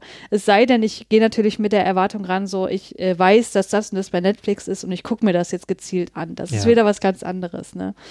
Und andererseits hat man aber das Gefühl, dass die Auswahl total gering ist. Zum Beispiel bei Netflix, wenn du dann guckst, so in einem bestimmten Genre, so Sci-Fi, habe ich ja Mhm. schon x-mal durchgescrollt, so Ja. gucke ich immer, ob da irgendwas Neues dabei ist. Ja. Und da denkt man so, Mann, das sind so wenige Filme, wo sind denn die ganzen Guten hin hier? Mhm. Ne? Also irgendwie ist, finde ich, ist das äh, Stream von Filmen, zumindest in der Form, wie das Netflix, Amazon Prime und Co. machen, eine sehr unbefriedigende Sache. Ja, sehe ich genauso. ja. Ich mache es aber trotzdem, ne? Also, ja, der Bequemlichkeit wegen. Also Ja. du musst halt nicht aus dem Haus gehen oder so. hm. Aber früher fand ich das halt noch, aber das ist jetzt auch wieder so ein anderes Thema. Könnte man eigentlich auch eine extra Folge draus machen. Videotheken, Streaming und so weiter. ja. Ähm, also früher war das so richtig was Zelebrierendes. Man ist da hingegangen in die Videothek und hat sich bewusst einen Film ausgesucht. Ja, man hat sich auch noch viel mehr drauf gefreut. Ja, ne? Man ich- wusste so, heute Abend gehe ich Genau. in die Videothek und dann leih ich was aus und dann gucke ich das mit meinen Freunden so. Ja. Und jetzt ist so, ja, was mache ich heute Abend? Ja, pff, Netflix. ne? Ja, man hat eigentlich so eine große Auswahl. Ne? Man hat ja eigentlich auch da tausende an Filmen da drin oder Serien. Und man kann sich dann gar nicht entscheiden. Dann denke ich mir manchmal, dann gucke ich in Netflix rein, schaue mir das alles durch und dann denke ich mir, ach nee, dann guckst du doch nichts an. Obwohl du eine riesengroße Auswahl hast. Ja, so geht es mir manchmal auch. Deswegen, wenn ich alleine gucke, dann, also wenn wir zusammen gucken, ist es ja Mhm. ganz schlimm, ne, dass wir uns beide Ja. nicht entscheiden können. Aber wenn ich für mich alleine was gucke, dann mache ich das meistens so, der erste Film, der mir halbwegs zusagt, Mhm. den gucke ich dann. Dann gucke ich auch nicht noch weiter so, weil ich denke Ja. mir so, nee, du, jetzt hast du was, was dir halbwegs zusagt, dann guckst du es jetzt auch an. Hm. Weil sonst ist das ein endloses Ding, ne? Ja, vielleicht ist es auch immer das Ding, ähm, dass du weißt, es gibt auch so viele andere Filme, vielleicht wären die anderen ja auch irgendwie besser als den, den du jetzt ausgewählt hast. Ja, mag sein, aber gerade bei Amazon Prime ist es ja so, je weiter du fortschreitest in Desto der, in der Reihe, werden. Ja, desto das schlechter werden die Filme. Ganz unten sind dann nur noch so diese B-Movie-Sachen. Ne? Ja. Und da, ich bin kein B-Movie-Fan, deswegen gucke ich mir das so, sowas auch nicht an. Ne? Hm. Aber dann hat, erreicht das auch irgendwann so eine frustrierende Schwelle, wenn du dann nur noch so Ja. Filme nach dem, auf dem Niveau von High Ja. Alarm auf Mallorca. Ja, ja, dann weißt du eh, jetzt kommt eh nichts mehr und jetzt kannst du es Ja. eigentlich gleich lassen. Ja, genau, deswegen nehme ich meistens erst Ja. Beste. Hm, Naja, bei Amazon gucke ich jetzt eh nicht so oft, aber Hm. ja, es ist eigentlich nicht so, nicht so befriedigend. Aber das ist auch wieder so ein Thema. Ich finde Streaming eh nicht so, nicht so schön. Und ich mag auch die Leute nicht, die sagen so, oh, ich habe ja Netflix, ich brauche keine DVDs oder Blu-rays mehr. Doch, braucht man. Ja, wenn das Internet mal kaputt ist, ne. Ja, besonders dann, ja. Und auch diese schwankende Qualität, das nervt mich auch so. Und bei einer Blu-ray weiß ich oder bei einer DVD, den, ha den habe ich halt immer oder Mhm. zumindest so lange, wie der Datenträger da hält. Ähm, aber den habe ich halt für eine lange Zeit und egal was passiert, ich kann den halt jederzeit anschauen. Mhm. Und das hat für mich so ein befriedigendes Gefühl. ja. Und ich habe noch eine schöne Verpackung und mit einem schönen Cover. Ja. Im besten Fall. Im besten Fall. Ja. Schönes Cover haben die ja nicht immer. Aber man hat halt was im Schrank stehen. Und das ist halt für mich immer noch so ein bisschen, das hat was Wertiges. Und so kann man das ja auch sehen äh, mit den anderen Medien. So, ne? Mhm. Also wenn du ein Foto ausgedruckt oder halt äh, ne, ein entwickeltes Foto hast, ne, das ist halt auch nochmal was ganz anderes, als wenn du die einfach auf der Festplatte hast. So ein Ordner mit tausend Fotos, den guckst du dir eh kaum noch an. Hm. Aber so ein ausgedrucktes Foto oder ein entwickeltes Foto, das schaut man sich, glaube ich, öfter mal an. Ja. Und da verbindet man einfach viel mehr damit. Und, und so ist es ja auch zum Beispiel mit Schallplatten und so weiter. Also man genießt das oder man konsumiert das viel bewusster. Ja, es ist halt mehr als nur Nostalgie, ne? Es ist Ja. halt wirklich, es ist, es ist eine andere psychologische Wirkung. Und das hat sich ja jetzt auch gezeigt mit der Studie da. Ja, hast du jetzt sehr schön nochmal äh, Ja, ich musste ja nochmal da zurückkommen. Ja, dann kommen wir jetzt zur zweiten Studie, oder? ja.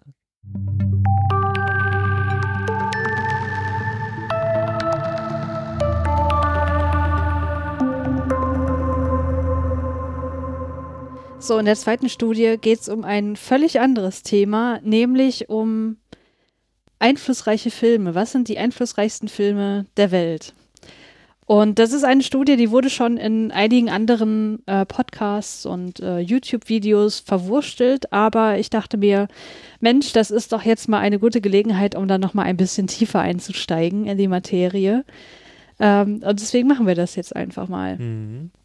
Ähm, die Studie ist aus dem Jahr 2018, glaube ich. Du hast die Studie da vor dir liegen. Mhm. Ähm, kannst du nochmal bitte vorne auf das Titelblatt gucken, Ja, was da steht. Äh, sie heißt auf jeden Fall Identification of Key Films and Personalities in the History of Cinema from a Western Perspective von Bioglio und Pensa von der Universität in Turin, veröffentlicht in Applied Network Science. Und ist auch von 2018, sehe ich hier. Okay. Mhm. Ähm, und die beiden Forscher gehen der Frage nach, welches die einflussreichsten Filme, Regisseurinnen und Regisseure und Schauspielerinnen und Schauspieler in den westlichen Kulturen sind. Mhm. Warum in den westlichen Kulturen? Das ist nicht so, dass sie sich das gezielt äh, so äh, ausgedacht haben, dass sie nur die westliche Kultur sich anschauen möchten. Nee, das hat halt mit der Analyse an sich zu tun, weil die Basis für die Analysen ist die Internet Movie Database, also IMDb, und die ist einfach stark westlich geprägt. Ähm, Julius, wie wird denn Erfolg oder wie wird der Einfluss eines Films üblicherweise beurteilt? Was gibt es da für Herangehensweisen, wenn man ermitteln möchte, was ist ein erfolgreicher Film? Ja, die Zuschauerzahlen und natürlich die Einspielergebnisse. Genau, also finanzieller Erfolg ist da ein Faktor. Ähm, die Filme, die mehr Geld einbringen, sind erfolgreicher. Aber wir wissen ja auch beide, finanzieller Erfolg sagt nichts über die Qualität eines Films aus. Äh, ich sag da Mhm. nur mal Blade Runner oder Donnie Darko. Ne, was also ja, die ja recht unerfolgreich waren und von der Qualität sehr hochwertig sind. und auch vom Einfluss. Ne? Also ich Mhm, meine, wie ja, viele Filme. Blade Runner beeinflusst hat, das äh, kann man an zwei Händen, glaube ich, nicht mehr abzählen. da hast du jetzt aber auch zwei Filme genannt, die so, die dann so im DVD-Geschäft oder halt im VS-Geschäft und im Nachhinein sehr ähm, bekannt geworden sind, also Mhm. zu Kultfilmen ähm, avanciert sind und damals im Kino sehr schlecht liefen. genau. Ähm, das sind so typische Beispiele dafür, genau. Ähm, zum Beispiel auch Big Lebowski war, glaube ich, auch sehr unerfolgreich. Mhm. Und jetzt ist er einer der Kultfilme schlechthin. Ja. Ähm, ja, aber es gibt natürlich auch andere Beispiele, ähm, die auch gut sind, also sehr erfolgreich gewesen sind, aber auch sehr gut sind. Zum Beispiel die Filme von James Cameron. Ja. Also der ist ja, also seine Filme sind immer sehr erfolgreich gewesen. Also, zum nennt man ein paar Terminator. ja, Terminator zum Beispiel, also besonders Terminator 2, ähm, sehr erfolgreich gewesen, auch ein sehr guter Film. Ähm, Titanic, ja, einer der erfolgreichsten, also der zweiterfolgreichste Film überhaupt und auch ein sehr guter Film. Hm. Und natürlich auch Avatar, der zu den erfolgreichsten Filmen aller Zeiten, ähm, also der ist der erf erf äh, erfolgreichste Film aller Zeiten von den Einspielergebnissen. Echt immer noch, trotz der ganzen Ja, ja, Marvel der hat über Sachen. zwei Milliarden hat er eingenommen. Krass. Und ähm, das liegt natürlich noch auch an diesen, ähm, wegen 3D, der hat ja 3D eingeführt und Ja, die Preise sind ja auch dadurch gestiegen und dadurch hat er noch viel mehr eingenommen. Ähm, genau, und ist ja auch ein, naja, da, da streiten sich ja viele Avatar, finden viele nicht so gut, aber wenn man das mal so versucht, objektiv zu betrachten, den Film, dann ist das eigentlich auch ein ganz guter Film.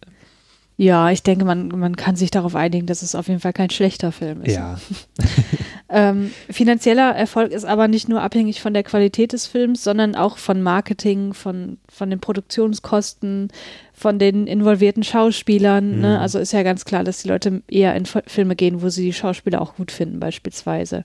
ja. Eine andere Art und Weise, wie man den Einfluss oder die Qualität eines Films beurteilen kann, sind ja Kritikerurteile. Mhm. Ähm, da ist das Problem wiederum, dass die äh, im Unterschied zum finanziellen Erfolg rein subjektiv sind ähm, und dadurch eben auch potenziell beeinflusst durch Trends oder Ideologien ne? Mhm. oder einfach durch den persönlichen Geschmack des Kritikers. Ähm, insofern sind beide Arten und Weisen, wie man Filmqualität oder Einfluss von Filmen beurteilen kann, limitiert.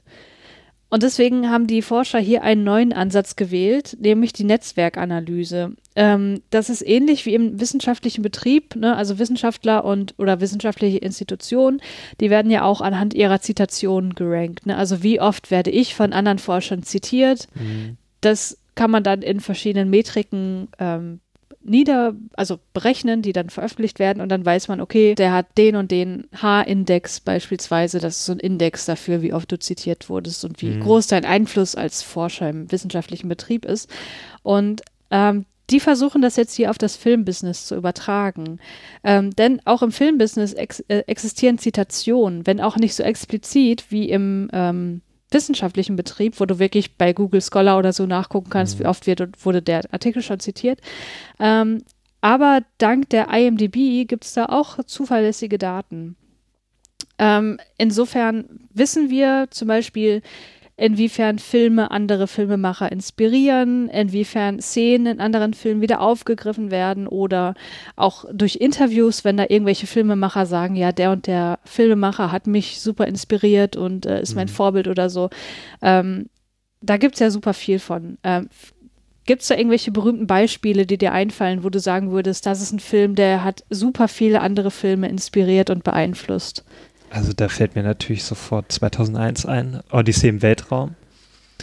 Ähm, gehört wohl mit zu den meistzitiertesten Filmen überhaupt. Also wurde auch von den Simpsons schon ähm, parodiert. Ähm, auch in anderen Filmen, also zum Beispiel, da fällt mir jetzt spontan nur ein, ähm, äh, wie heißt der? Äh, gut, bei Lenin, da wurde das ja auch aufgegriffen mit dieser Schnittszene. Oder, Ach so, ja. äh, ja. Also auch in vielen anderen Filmen, wo einfach dieser Schnitt auch da, dieser bekannte Schnitt Mhm. ähm, gesetzt wurde oder auch ähm, die Musik, ähm, die da wieder aufgegriffen wurde und so Ja. weiter und so fort. Oder auch Hell 9000, ähm, der in sonst wie vielen Filmen, auch zum Beispiel in Wally zum Beispiel auch aufgegriffen wurde, ja. ähm, ist wohl wirklich einer der meistzitiertesten Filme. Zum Beispiel auch Star Wars ähm, gehört wohl auch zu Ja. den Kult- und ähm, meistzitiertesten Filmen.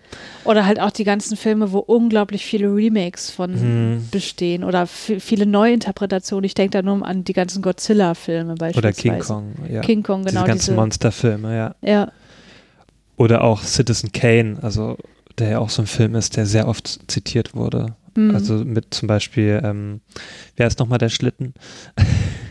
Rosebud, Rosebud, genau. Ja. Das wurde ja auch schon oft aufgegriffen. Ja. Ja.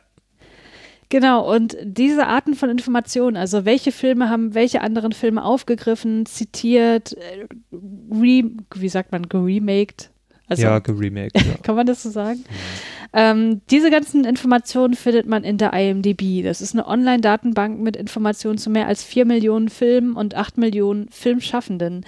Und darin enthalten sind eben auch Informationen zu diesen Referenzen zwischen einzelnen Einträgen. Zum Beispiel, ob ein Film ein Remake ist oder von welchen Filmen er inspiriert wurde und welche anderen Filme er inspiriert hat.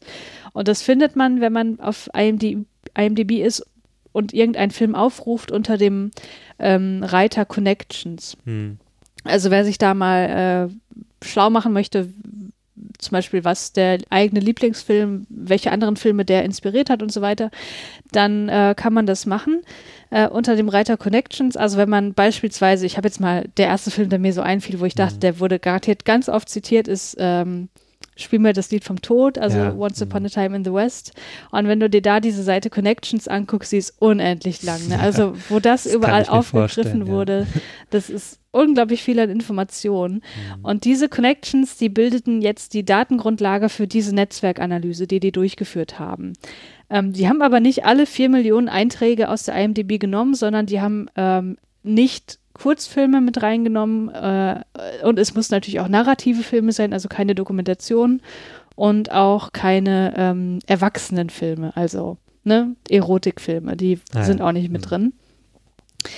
Und äh, die haben dann insgesamt über 47.000 Filme in die Analyse mit einbezogen aus 157 Ländern mit über 22.000 Regisseurinnen und Regisseuren und über 250.000 Schauspielern und 140.000 Schauspielerinnen.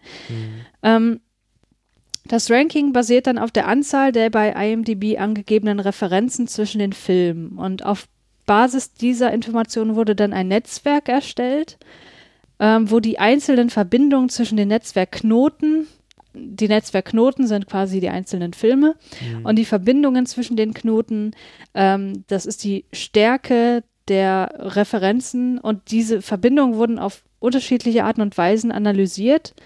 Ähm, vier insgesamt, vier unterschiedliche Analysearten hatten die angewandt und aus diesen Analysearten wurde dann ein einziger Gesamtscore berechnet und der gab dann Aufschluss über den Einfluss der F äh, Filme auf die nachfolgende Filmwelt. So. Und da haben sie jetzt eine äh, Tabelle zusammengestellt hier im Artikel mit den 20 einflussreichsten Filmen aller Zeiten. Mhm. Möchtest Ja, du soll da ich die mal, mal so ein bisschen. genau, geh da mal drauf ein.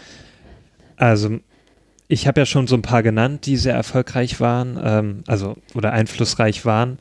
Ähm, und die finden sich auch hier wieder. Also auf dem ersten Platz ist Der Zauberer von Oz von ähm, 1939, dieser Film, ähm, der auch mit einer der ersten Farbfilme war. Und ja, also da kann man hier auch schon mit übereinstimmen, dass der schon oft zitiert wurde. Ja, das ist ein richtiger Klassiker, ne? Ja. äh, sollte man wohl auch kennen, diesen Film. Ähm, dann auch zum Beispiel Star Wars ist auf dem zweiten Platz ähm, von 1977.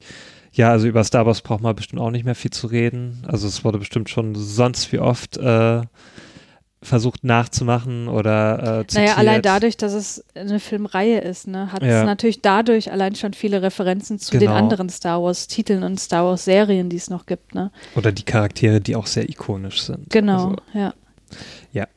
Ähm, dann kommt noch Psycho, ähm, der Film von Alfred Hitchcock von 1960. Ja, also da ist schon allein diese Szene ähm, in der Dusche, also die bekannte Duschszene und diese Musik, also wurde bestimmt auch schon sehr oft aufgegriffen Hm. und ähm, auch versucht dann, also es kamen ja dann auch sehr viele Filme, die versucht haben, äh, solche Geschichten zu erzählen, also Ja. mit irgendwelchen äh, Psychopathen oder Massenmördern. Ähm, der hat ja so, so den Grundstein gelegt dafür. Ähm, dann ist hier noch King Kong aufgelistet. Also der King Kong ist ja auch so ein typischer Vertreter von einem Film, der schon sehr oft wieder aufgelegt wurde. Ja, Zum Beispiel ähm, vor ein paar Jahren mit Sky, ähm, hier äh, Kong Sky Island oder auch von Peter Jackson wurde der schon neu aufgelegt. Mhm. da kommt doch auch jetzt ein neuer, oder? Oder, oder Nee, das ist Godzilla. was? der jetzt kommt. Ach so.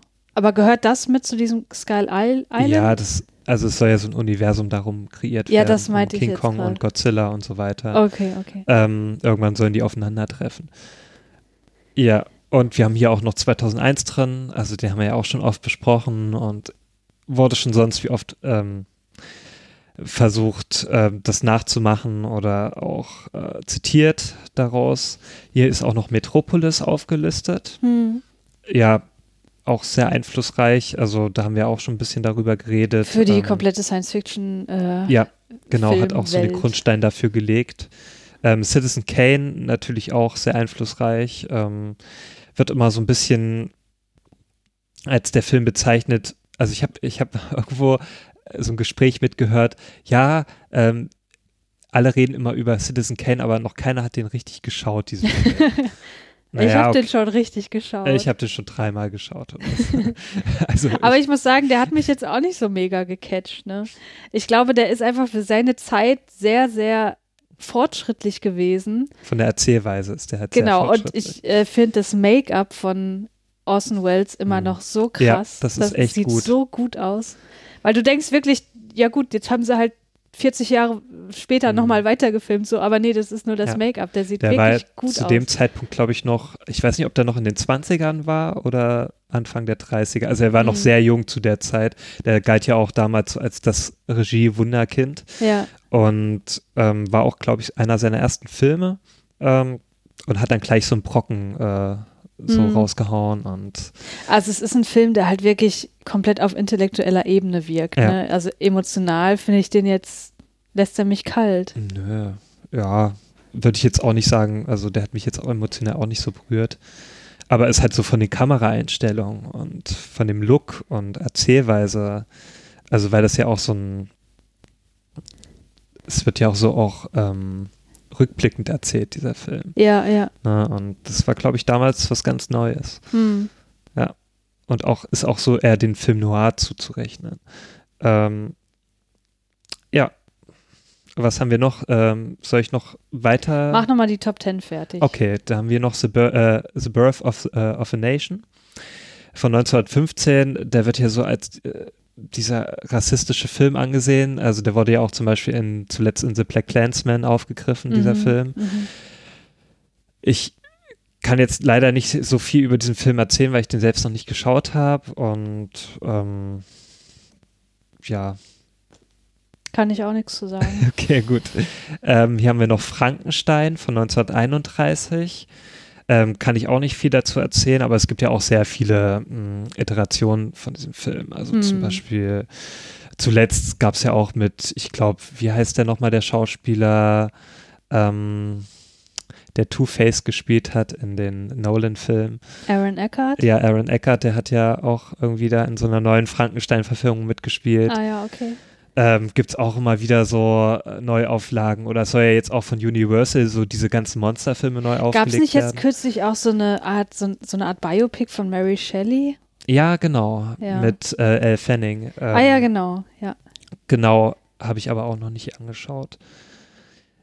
Ja, und dann haben wir hier noch Snow White and the Seven Dwar äh, Dwarfs. Ähm, ja, also Schneewittchen und die sieben Zwerge. Ähm, der Disney-Film von 1937 hat natürlich dann auch sehr viele Zeichentrickfilme inspiriert. Mhm. und war dann auch so der Grundstein für äh, Disney, diese ganzen abendfüllenden Zeichentrickfilme zu produzieren.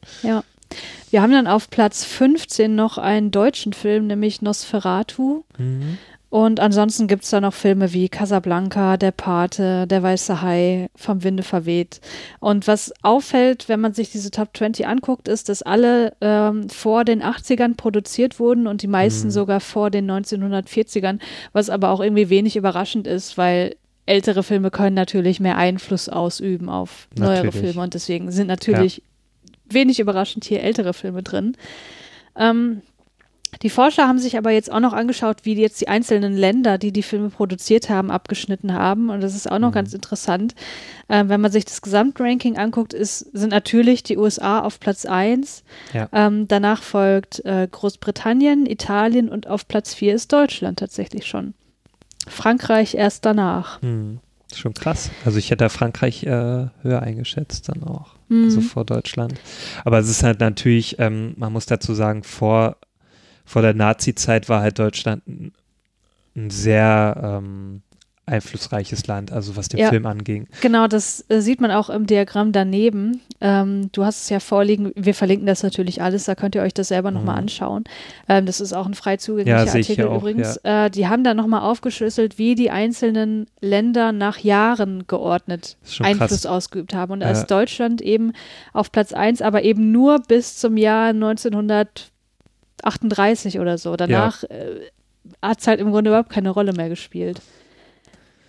Wohingegen die USA, die du dort ja auf Platz 2 hast, Hm. über die gesamte Spanne im Grunde hinweg sehr viel Einfluss ausgeübt Ja, haben. die waren dann halt sehr stark in den 40er, 50er Jahren. So. Genau, und wenn du Mhm. dann weiter runter guckst, beispielsweise Südkorea, äh, auch was krass, ja. erst in kürzer, kürzer, Mhm. kürzerer Zeit ähm, Einfluss ausgeübt hat, hat also seit den 80ern bis heute im Grunde einen großen Einfluss. Ist bestimmt auch so Oldboy und so weiter geschuldet dann. Das kann gut sein, ja. Ja. Hm, das ist schon interessant, so dieses, das äh, sich anzuschauen. Ja. Auch Dänemark zum Beispiel hatte auch so starke Jahre. Mhm.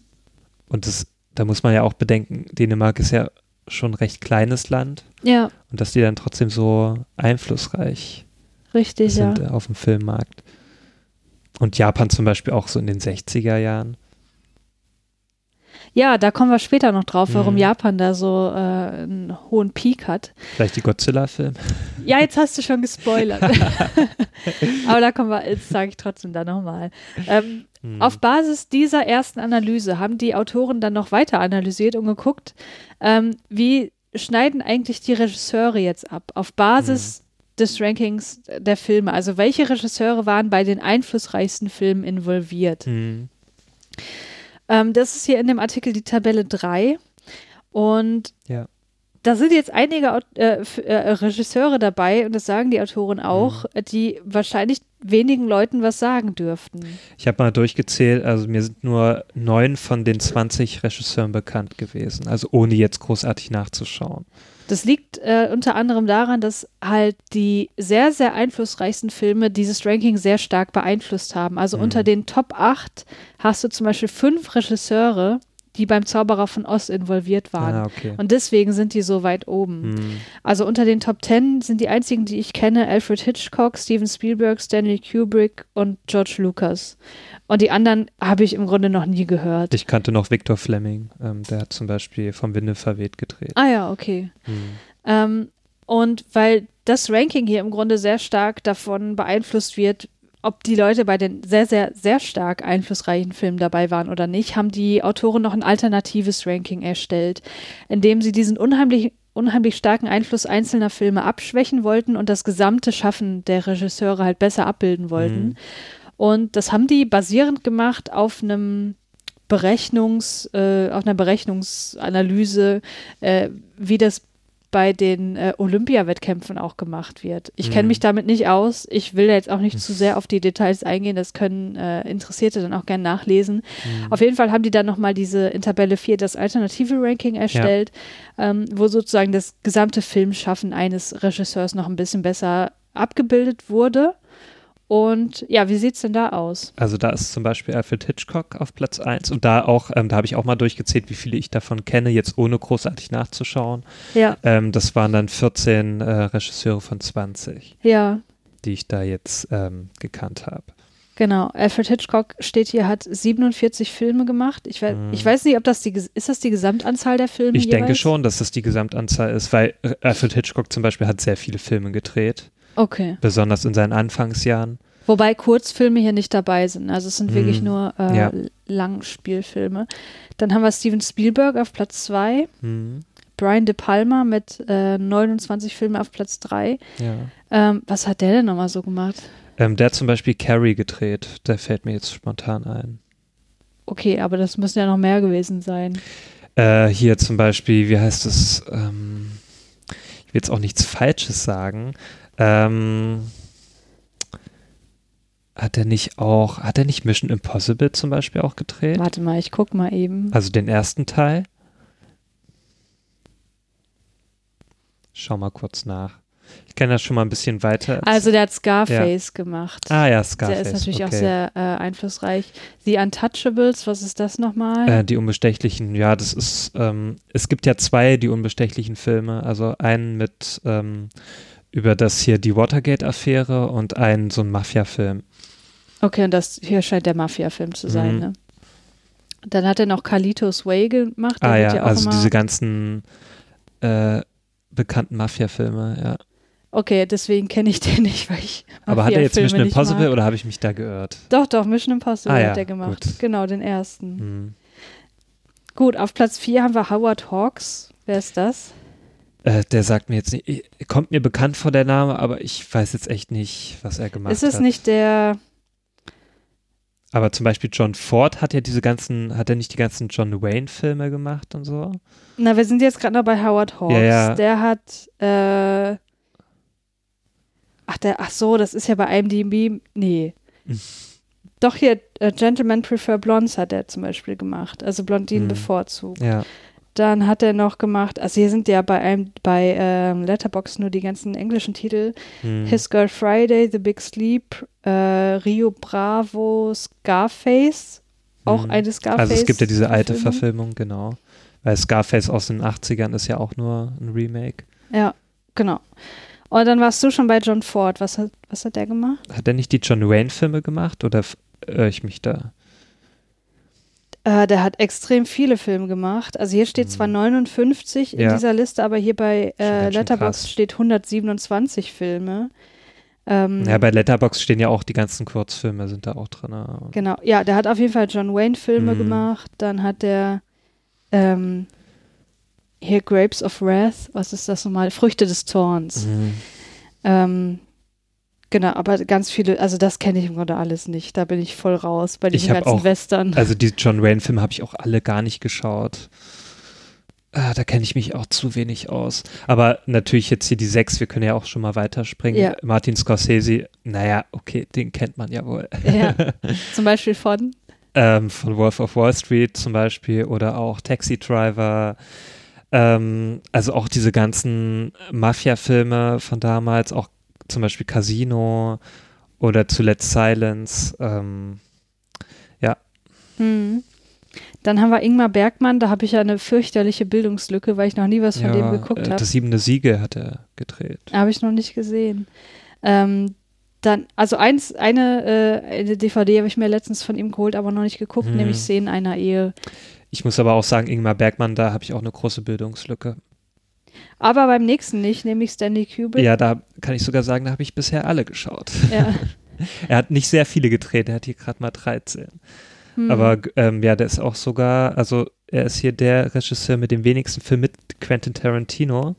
Obwohl man sagen muss, Quentin Tarantino mit 13 Filmen stimmt auch nicht ganz, äh, wenn man vielleicht, naja, My Best Fr- Friend's Birthday mitzählt.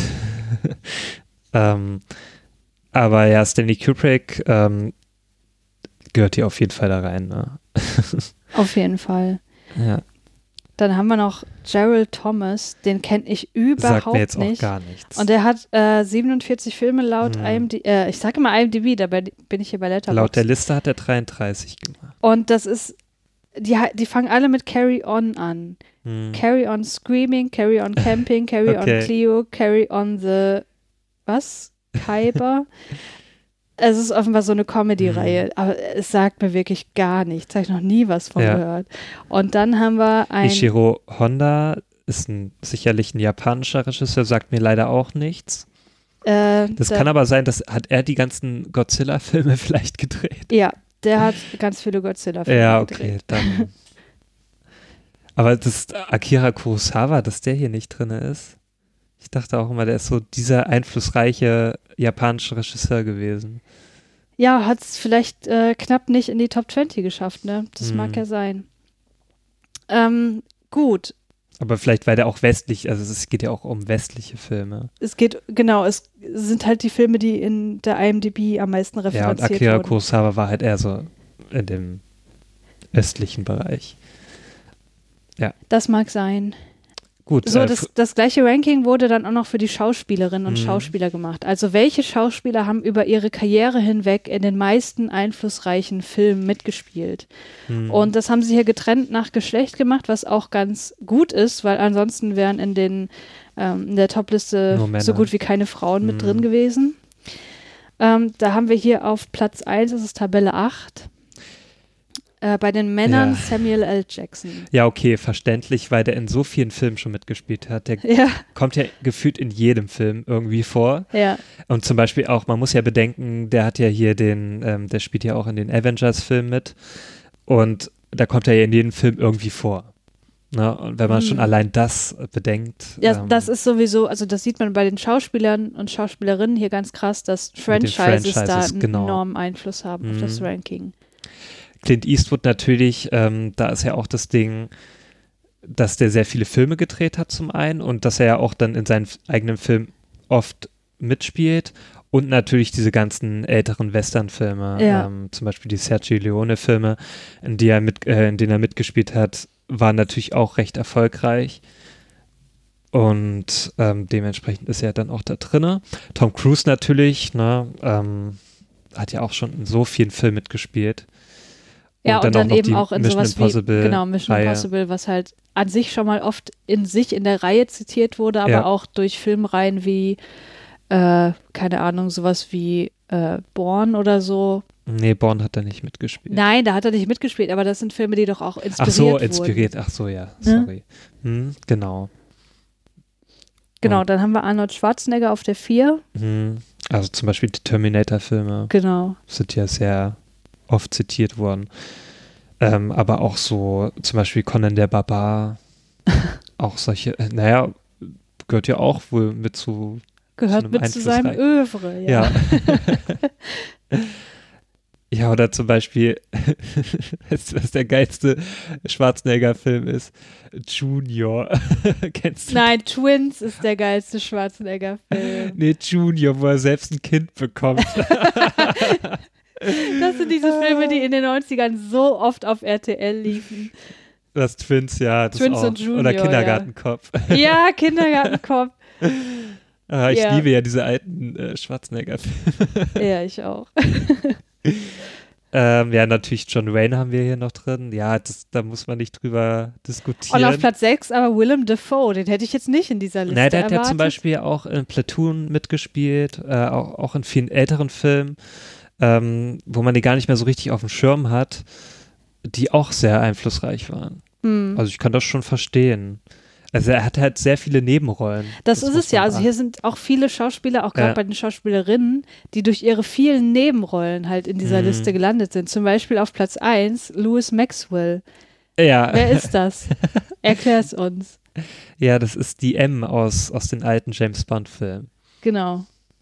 Ja, und weil die in so vielen James Bond-Filmen offenbar mitgespielt hat, Und ist die hier bei den Schauspielerinnen auf Platz 1. Ja. Oder zum, Be äh, zum Beispiel Carrie Fisher auf Platz 2. Und wenn man bedenkt, was Carrie Fisher eigentlich für eine Karriere hatte, abgesehen von Star Wars, hatte sie nicht viel. Hm. Ne? Und Star Wars war aber extrem einflussreich, Ja. als Reihe auch. Und deswegen ist sie da auch drin vertreten. Auf Platz 3 haben wir M. O'Sullivan und da hast du gerade noch gegoogelt, wofür das M steht. Ja, für Maureen. Und woher kennt man die? Die kennt man aus den ganzen Tarzan-Filmen, Ah. die natürlich auch sehr einflussreich waren. Okay. Auf Platz 4 haben wir hier eine Person, die Halle hätte ich da nie erwartet, Halle Berry. Ja. Und ähm, also da würde ich jetzt wohl vermuten, dass sie dann durch diese X-Men-Filme ähm, da drinne steht. Aber ganz kurz, diese X-Men-Filme kamen die nicht größtenteils nach 2010? Weil die Autoren Nee, haben die hat ja gesagt, in den alten ähm, ach so, weil die Autoren haben gesagt, für diese zweiten Rankings, Regisseure und Schauspieler-Rankings, Mhm. sind nur Filme vor 2010 mit eingegangen. Nee, die, das waren ja diese alten X-Men-Filme, also hier mit Dings noch. Wie heißt er? Mit Hugh Patrick Jackman Stewart. und Patrick Stewart und so weiter. Ach so, die waren schon vorher alle. Ja, ja. Also ab Okay. 2000 hat sie in den X-Men-Filmen mitgespielt. Und ich denke mal, daher rührt das auch, dass sie da drinne vertreten ist. Weil ansonsten äh, hat die jetzt nicht so die super Schauspielkarriere. Also zumindest jetzt nicht Filme, die so einflussreich sind. Hm. Also Ja, okay, sie hat noch in Monsters Ball mitgespielt oder auch in, ähm, wie heißt der, Cloud Atlas, aber das sind jetzt keine richtig einflussreichen Filme, würde ich Ja, sagen. ja, stimmt. Ja. Genau, und auf der 5 haben wir noch Drew Barrymore. Mhm. Gut, die Ja, hat okay, durch E.T. E.T., allein ja, schon, ne? mhm. Ja. Da hat es schon mit Kinderjahren äh, sofort äh, an die Spitze geschafft. Ja, Ansonsten hat die ja auch nur in vielleicht Drei Engel für Charlie oder so. ja. Oder die ganzen Adam Sandler-Komödien oder was weiß ich. Ähm, auf Platz 12 haben wir noch Sigourney Weaver. Die hätte ich Mhm. viel höher eingeschätzt durch die Alien-Filme ja, eigentlich. besonders durch die Alien-Filme, ja. Oder durch Avatar zum Beispiel. Genau. Aber zwei meiner Lieblingsschauspielerinnen haben es auch in die Liste geschafft. Nämlich auf der 8 Julianne Moore und auf der 20 Natalie Portman. Ja. Ja, aber das sieht so weit hinten ist die Natalie Portman, ne? Hm. Obwohl die ja in Star Wars auch mitgespielt hat. Aber halt nur in den neueren Filmen. Ne? Ja, okay. Und die sind nicht so einflussreich gewesen. Oder jetzt sind es ja die mittleren Filme. ja, die mittleren Filme, ja. Ja. Ja, aber interessant. Ähm, was haben wir hier noch? Judy Dench zum Beispiel, auch durch die ähm, James Bond-Filme, denke ich mal, größtenteils. Hm. Äh, sie hat ja dann die ältere M gespielt. Und Genau. wen haben wir hier noch? Ja, hier zum Beispiel Jamie Lee Curtis durch die Halloween-Filme, nehme ich mal stark an. Und wir haben bei den männlichen Darstellern sind wir noch gar nicht so. Da hatten wir noch Robert De Niro zum Beispiel oder Bruce Willis. Und ähm, ich finde es ja lustig, Danny Trejo ist hier auch Wer, drin. wer ist das nochmal? Danny Trejo ist der zum Beispiel, der äh, Machete gespielt hat. Ähm, diesen, das ist so ein alter Mexikaner. Aber der kann ja nicht nur durch Mach Machete. Nee, dann- durch die ganzen Robert Rodriguez-Filme oder so, denke ich. Der hat da sehr oft mitgespielt. Okay. Der ist schon sehr lange dabei auch, aber der ist nie so richtig in Erscheinung getreten. Und Machete war ja dann so seine erste Hauptrolle. Und da war der schon dann 50, 60 Jahre alt. Hier bei Letterboxd steht, dass der in 224 Wow, Filmen wow, wow. mitgespielt hat. Oder zum Beispiel auch interessant. Ähm, Der hat äh, auch in Heat mitgespielt oder From Dusk Till Dawn, Anchorman, ah, äh, genau, Machete, ja. aber auch ganz vielen Filmen, die ich überhaupt nicht kenne. Offenbar macht er auch viel Synchron Mhm. äh, sprechen. Ich hätte aber gedacht, zum Beispiel hier in der Liste, dass Harrison Ford da auch äh, weiter vorne ist. Also der hat Ja. zum Beispiel in Blade Runner, wenn man das, ne? Ja, Oder dann Star Wars, ja. Indiana Jones, ne? Ja, also krass, ne? so krasse Reihen. Das ist echt faszinierend, dass der da nicht mit drin. Doch, hier auf 14. Ja, ja, auf Harrison 14. Ford. Aber ich dachte, der wäre weiter oben. Hm. Ne? Aber der hat halt nicht in so vielen Filmen mitgespielt, ne? Also der hat ja auch stimmt. 45 Filme, das ist ja relativ wenig. Ähm, aber der hat halt in so unglaublich einflussreichen äh, Franchises mitgespielt. Aber hier auf Platz 20 James Stewart, ne? Der Mhm. irgendwie gefühlt in jedem alten Film In mitspielt. jedem Alfred Hitchcock-Film vorkam. In jedem zweiten. Ja. Das Den hätte ich Ja. jetzt auch höher eingeschätzt. stimmt, ja. Oder Steve Buscemi, der ja auch so, also der auch so gefühlt in jedem Film als Nebendarsteller vorkommt. Ja, Zumindest in jedem Cohen-Film irgendwie mal. ja. Ja, sehr faszinierend. Hm. Ähm, was noch auffällt, äh, alle kommen dem, aus dem englischsprachigen Raum und Ja. die meisten sind auch noch aktiv. Und wenn man sich jetzt mal die Scores anguckt, ne, also was du hier bei Points siehst, Hm. ähm, die Scores der Schauspielerin sind wesentlich geringer als die der Schauspieler. Ja. Ne, also die, die ähm, Louis Maxwell hat hier bei den Goldmedaillen 16 Punkte Mhm. und damit wäre sie bei den Männern gerade mal auf Platz 6 gelandet. Oder nee, die haben ja auch alle Auf noch Platz 16. 9. Auf Platz 9 gelandet. Hm. Ähm, das heißt, die Schauspielerinnen haben wesentlich, also haben in wesentlich weniger einflussreichen Mitges äh, Filmen mitgespielt als die Schauspieler. Hm. Ähm, Ich genau. muss auch sagen, ich habe ja auch immer hier durchgezählt, wie viele ich kenne. ja. Bei den männlichen Darstellern kenne ich 16 von 20 hier in der Liste. Also ohne jetzt zu googeln. ja, ja. Und äh, bei den weiblichen nur 10 von 20. Hm. Das liegt wohl auch daran, äh, dass sehr viele Frauen als Nebendarstellerin. Ähm, Das glaube ich auch, ja. Ich meine, das ist ja ein generelles Phänomen, ne? Ja. Also, ja, halt immer so der weibliche Sidekick oder halt so die Hausfrau, die zu Hause wartet auf dem, auf dem Mann, der da gerade das Abenteuer erlebt. ja, naja, zum Glück haben wir auch andere Beispiele wie Sigourney Weaver hier drin, Ja. ne? Hm. Ja, und sie war ja so, sogar die erste äh, weibliche Actionheldin überhaupt. Hm.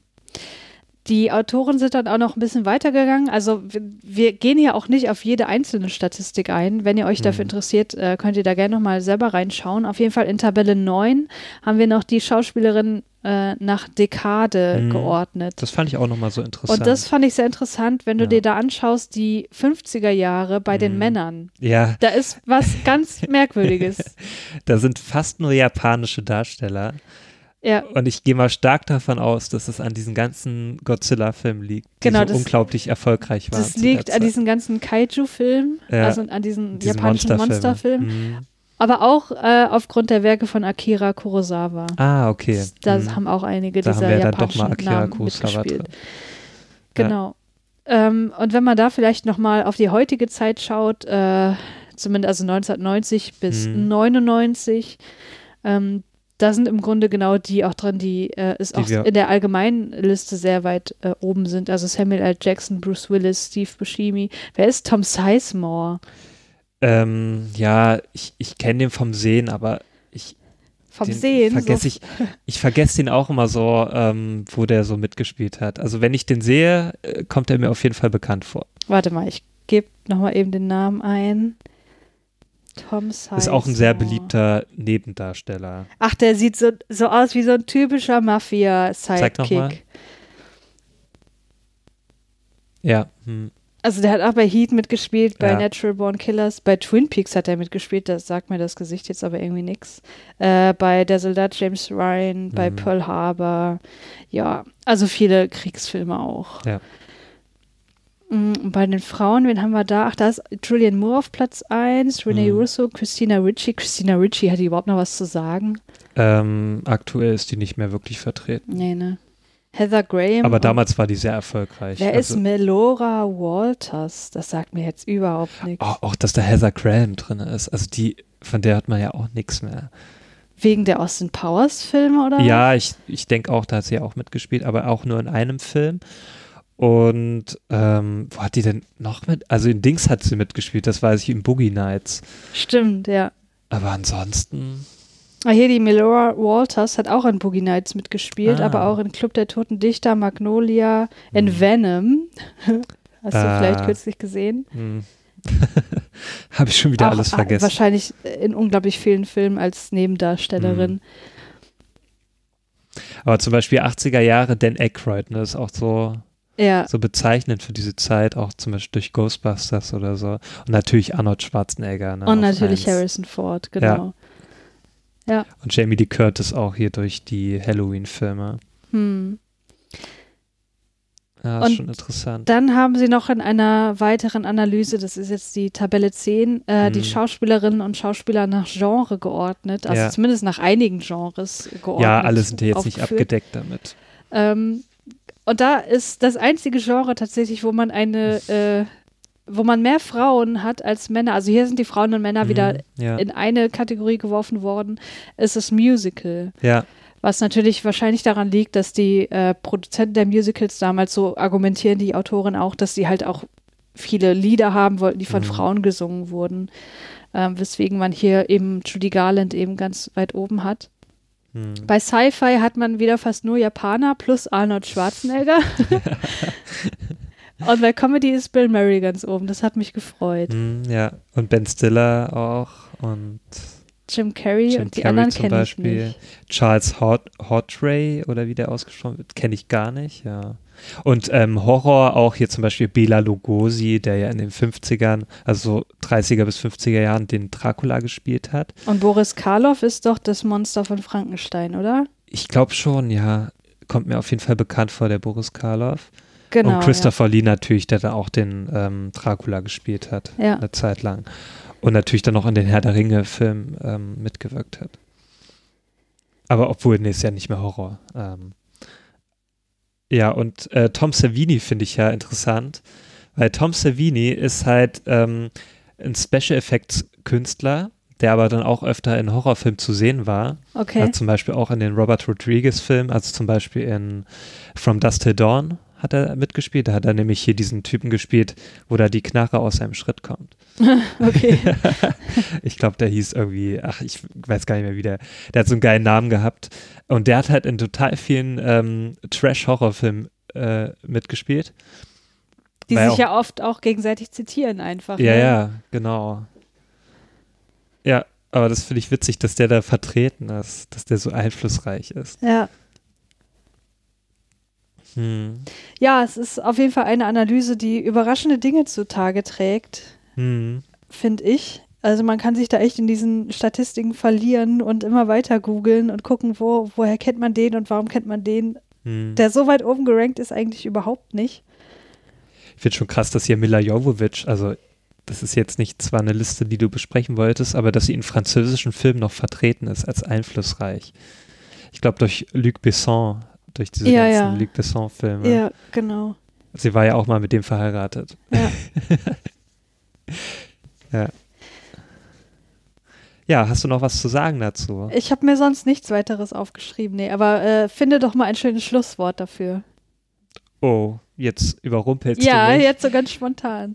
Ich kann doch gar nicht spontan sein. Ach Aber komm. ich, ich finde es schon, also ich finde es mal interessant, so eine Liste zu haben, um einfach mal zu sehen, also welche Filme ne, einflussreich waren und dass auch viele Filme dabei sind, die einen gar nicht so richtig auf dem Schirm, ne, ähm, Hm. also erstmal so gar nicht ähm, im Gedächtnis sind, wenn man so über einflussreiche Filme redet. Zum Ja. Beispiel auch Filme, die noch damals in der Stummfilmära ähm, Hm, Na? hm. veröffentlicht wurden und ähm, dass aber viele andere Filme drauf aufgebaut haben. Darum ist es immer wichtig, ähm, auch in der Vergangenheit zu schauen, ne, was es damals gab, von welchen Filmen heutige Filme inspiriert wurden, Hm. weil das ist schon wichtig, finde ich. Also ja, was ich noch sagen wollte, was mir jetzt gerade wieder einfällt, Mhm. ähm, wenn du dir diese ganzen Tabellen anschaust, dann hast du da erst so Leute drin wie Bill Murray zum Beispiel, Ja, wo du so in dieser Top 20 Liste vom Anfang nicht so richtig ihn wiederfindest, wo Mhm. du merkst, okay, eigentlich spielen da noch viel, viel mehr Filme eine Rolle.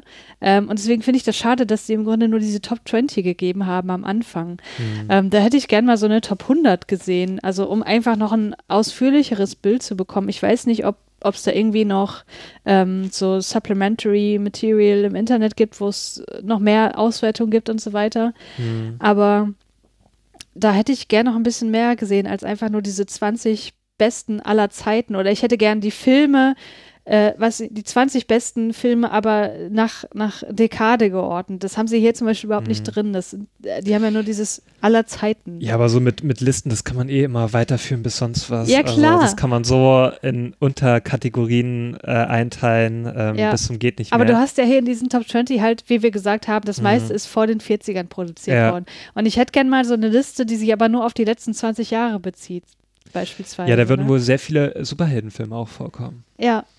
Und da wäre die- bestimmt auch Blade Runner zum Beispiel dabei. Ja, das natürlich auch. Genau, Blade Runner, ja, dass der nicht dabei war. Also Oder Indiana Jones und Ja. sowas, ne? Genau. Ja, diese ganzen, also diese ganzen Steven Spielberg-Filme auch, ähm, also die haben ja total viel beeinflusst. Ja. Also auch E.T. zum Beispiel. Oder, Ja. okay, ich habe jetzt nur Der Weiße Hai gesehen, ähm, der da in der Liste vertreten war, aber so die restlichen Filme von Steven Spielberg, Also haben du total damit, viel du beeinflusst. willst damit sagen, du hast sehr viel mehr Steven Spielberg-Filme geguckt, aber von denen in der Liste hast du nur der Weiße Hai geguckt. Ne?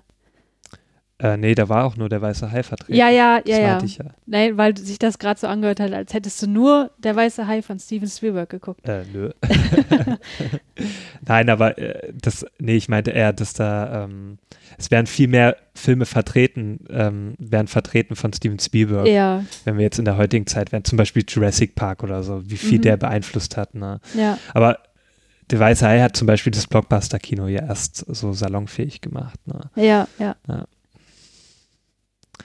äh, schönen Einblick hast du uns da beschert. Ja, du auch. Christiane. Ich habe das doch nicht alleine gemacht. Ja, aber du hast diese Studie rausgesucht. habe ich auch nicht mal gemacht. Äh, der Nikolas von Methodisch Inkorrekt hat Oh. mir die zugeschickt. Okay, ja, vielen Dank, Nikolas. ja, vielen Dank. Ja, Aber der Alpa von ähm, na, Cinema Strikes Back, der hat das zum Beispiel auch mal besprochen Mhm. in irgendeinem Video. Ich habe es aber nicht wiedergefunden. Ich wollte mir das auch noch mal, vorher nochmal angucken. vielleicht war das noch ein Video von deren vorherigen Leben. Mag sein. Äh, nee, wobei, das war ja 2018. Das muss ja schon. Ach so, ja. Ich habe es aber auf jeden Fall nicht wiedergefunden. Hm. Naja, auf jeden Fall äh, ist es doch mega interessant gewesen, oder? Ja, auf jeden Fall.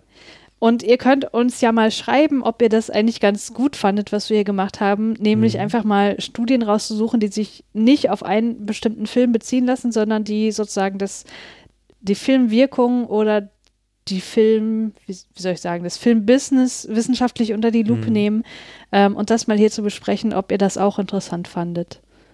Also ich fand es auf jeden Fall interessant. ich auch. Und ich hoffe, wir hören uns das nächste Mal auch wieder.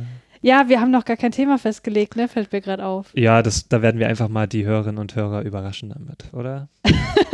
Okay, dann machen wir das doch mal. Ja, dann lasst euch überraschen, ne? Bis zum nächsten Mal. Bis dann. Tschüss. Tschüss.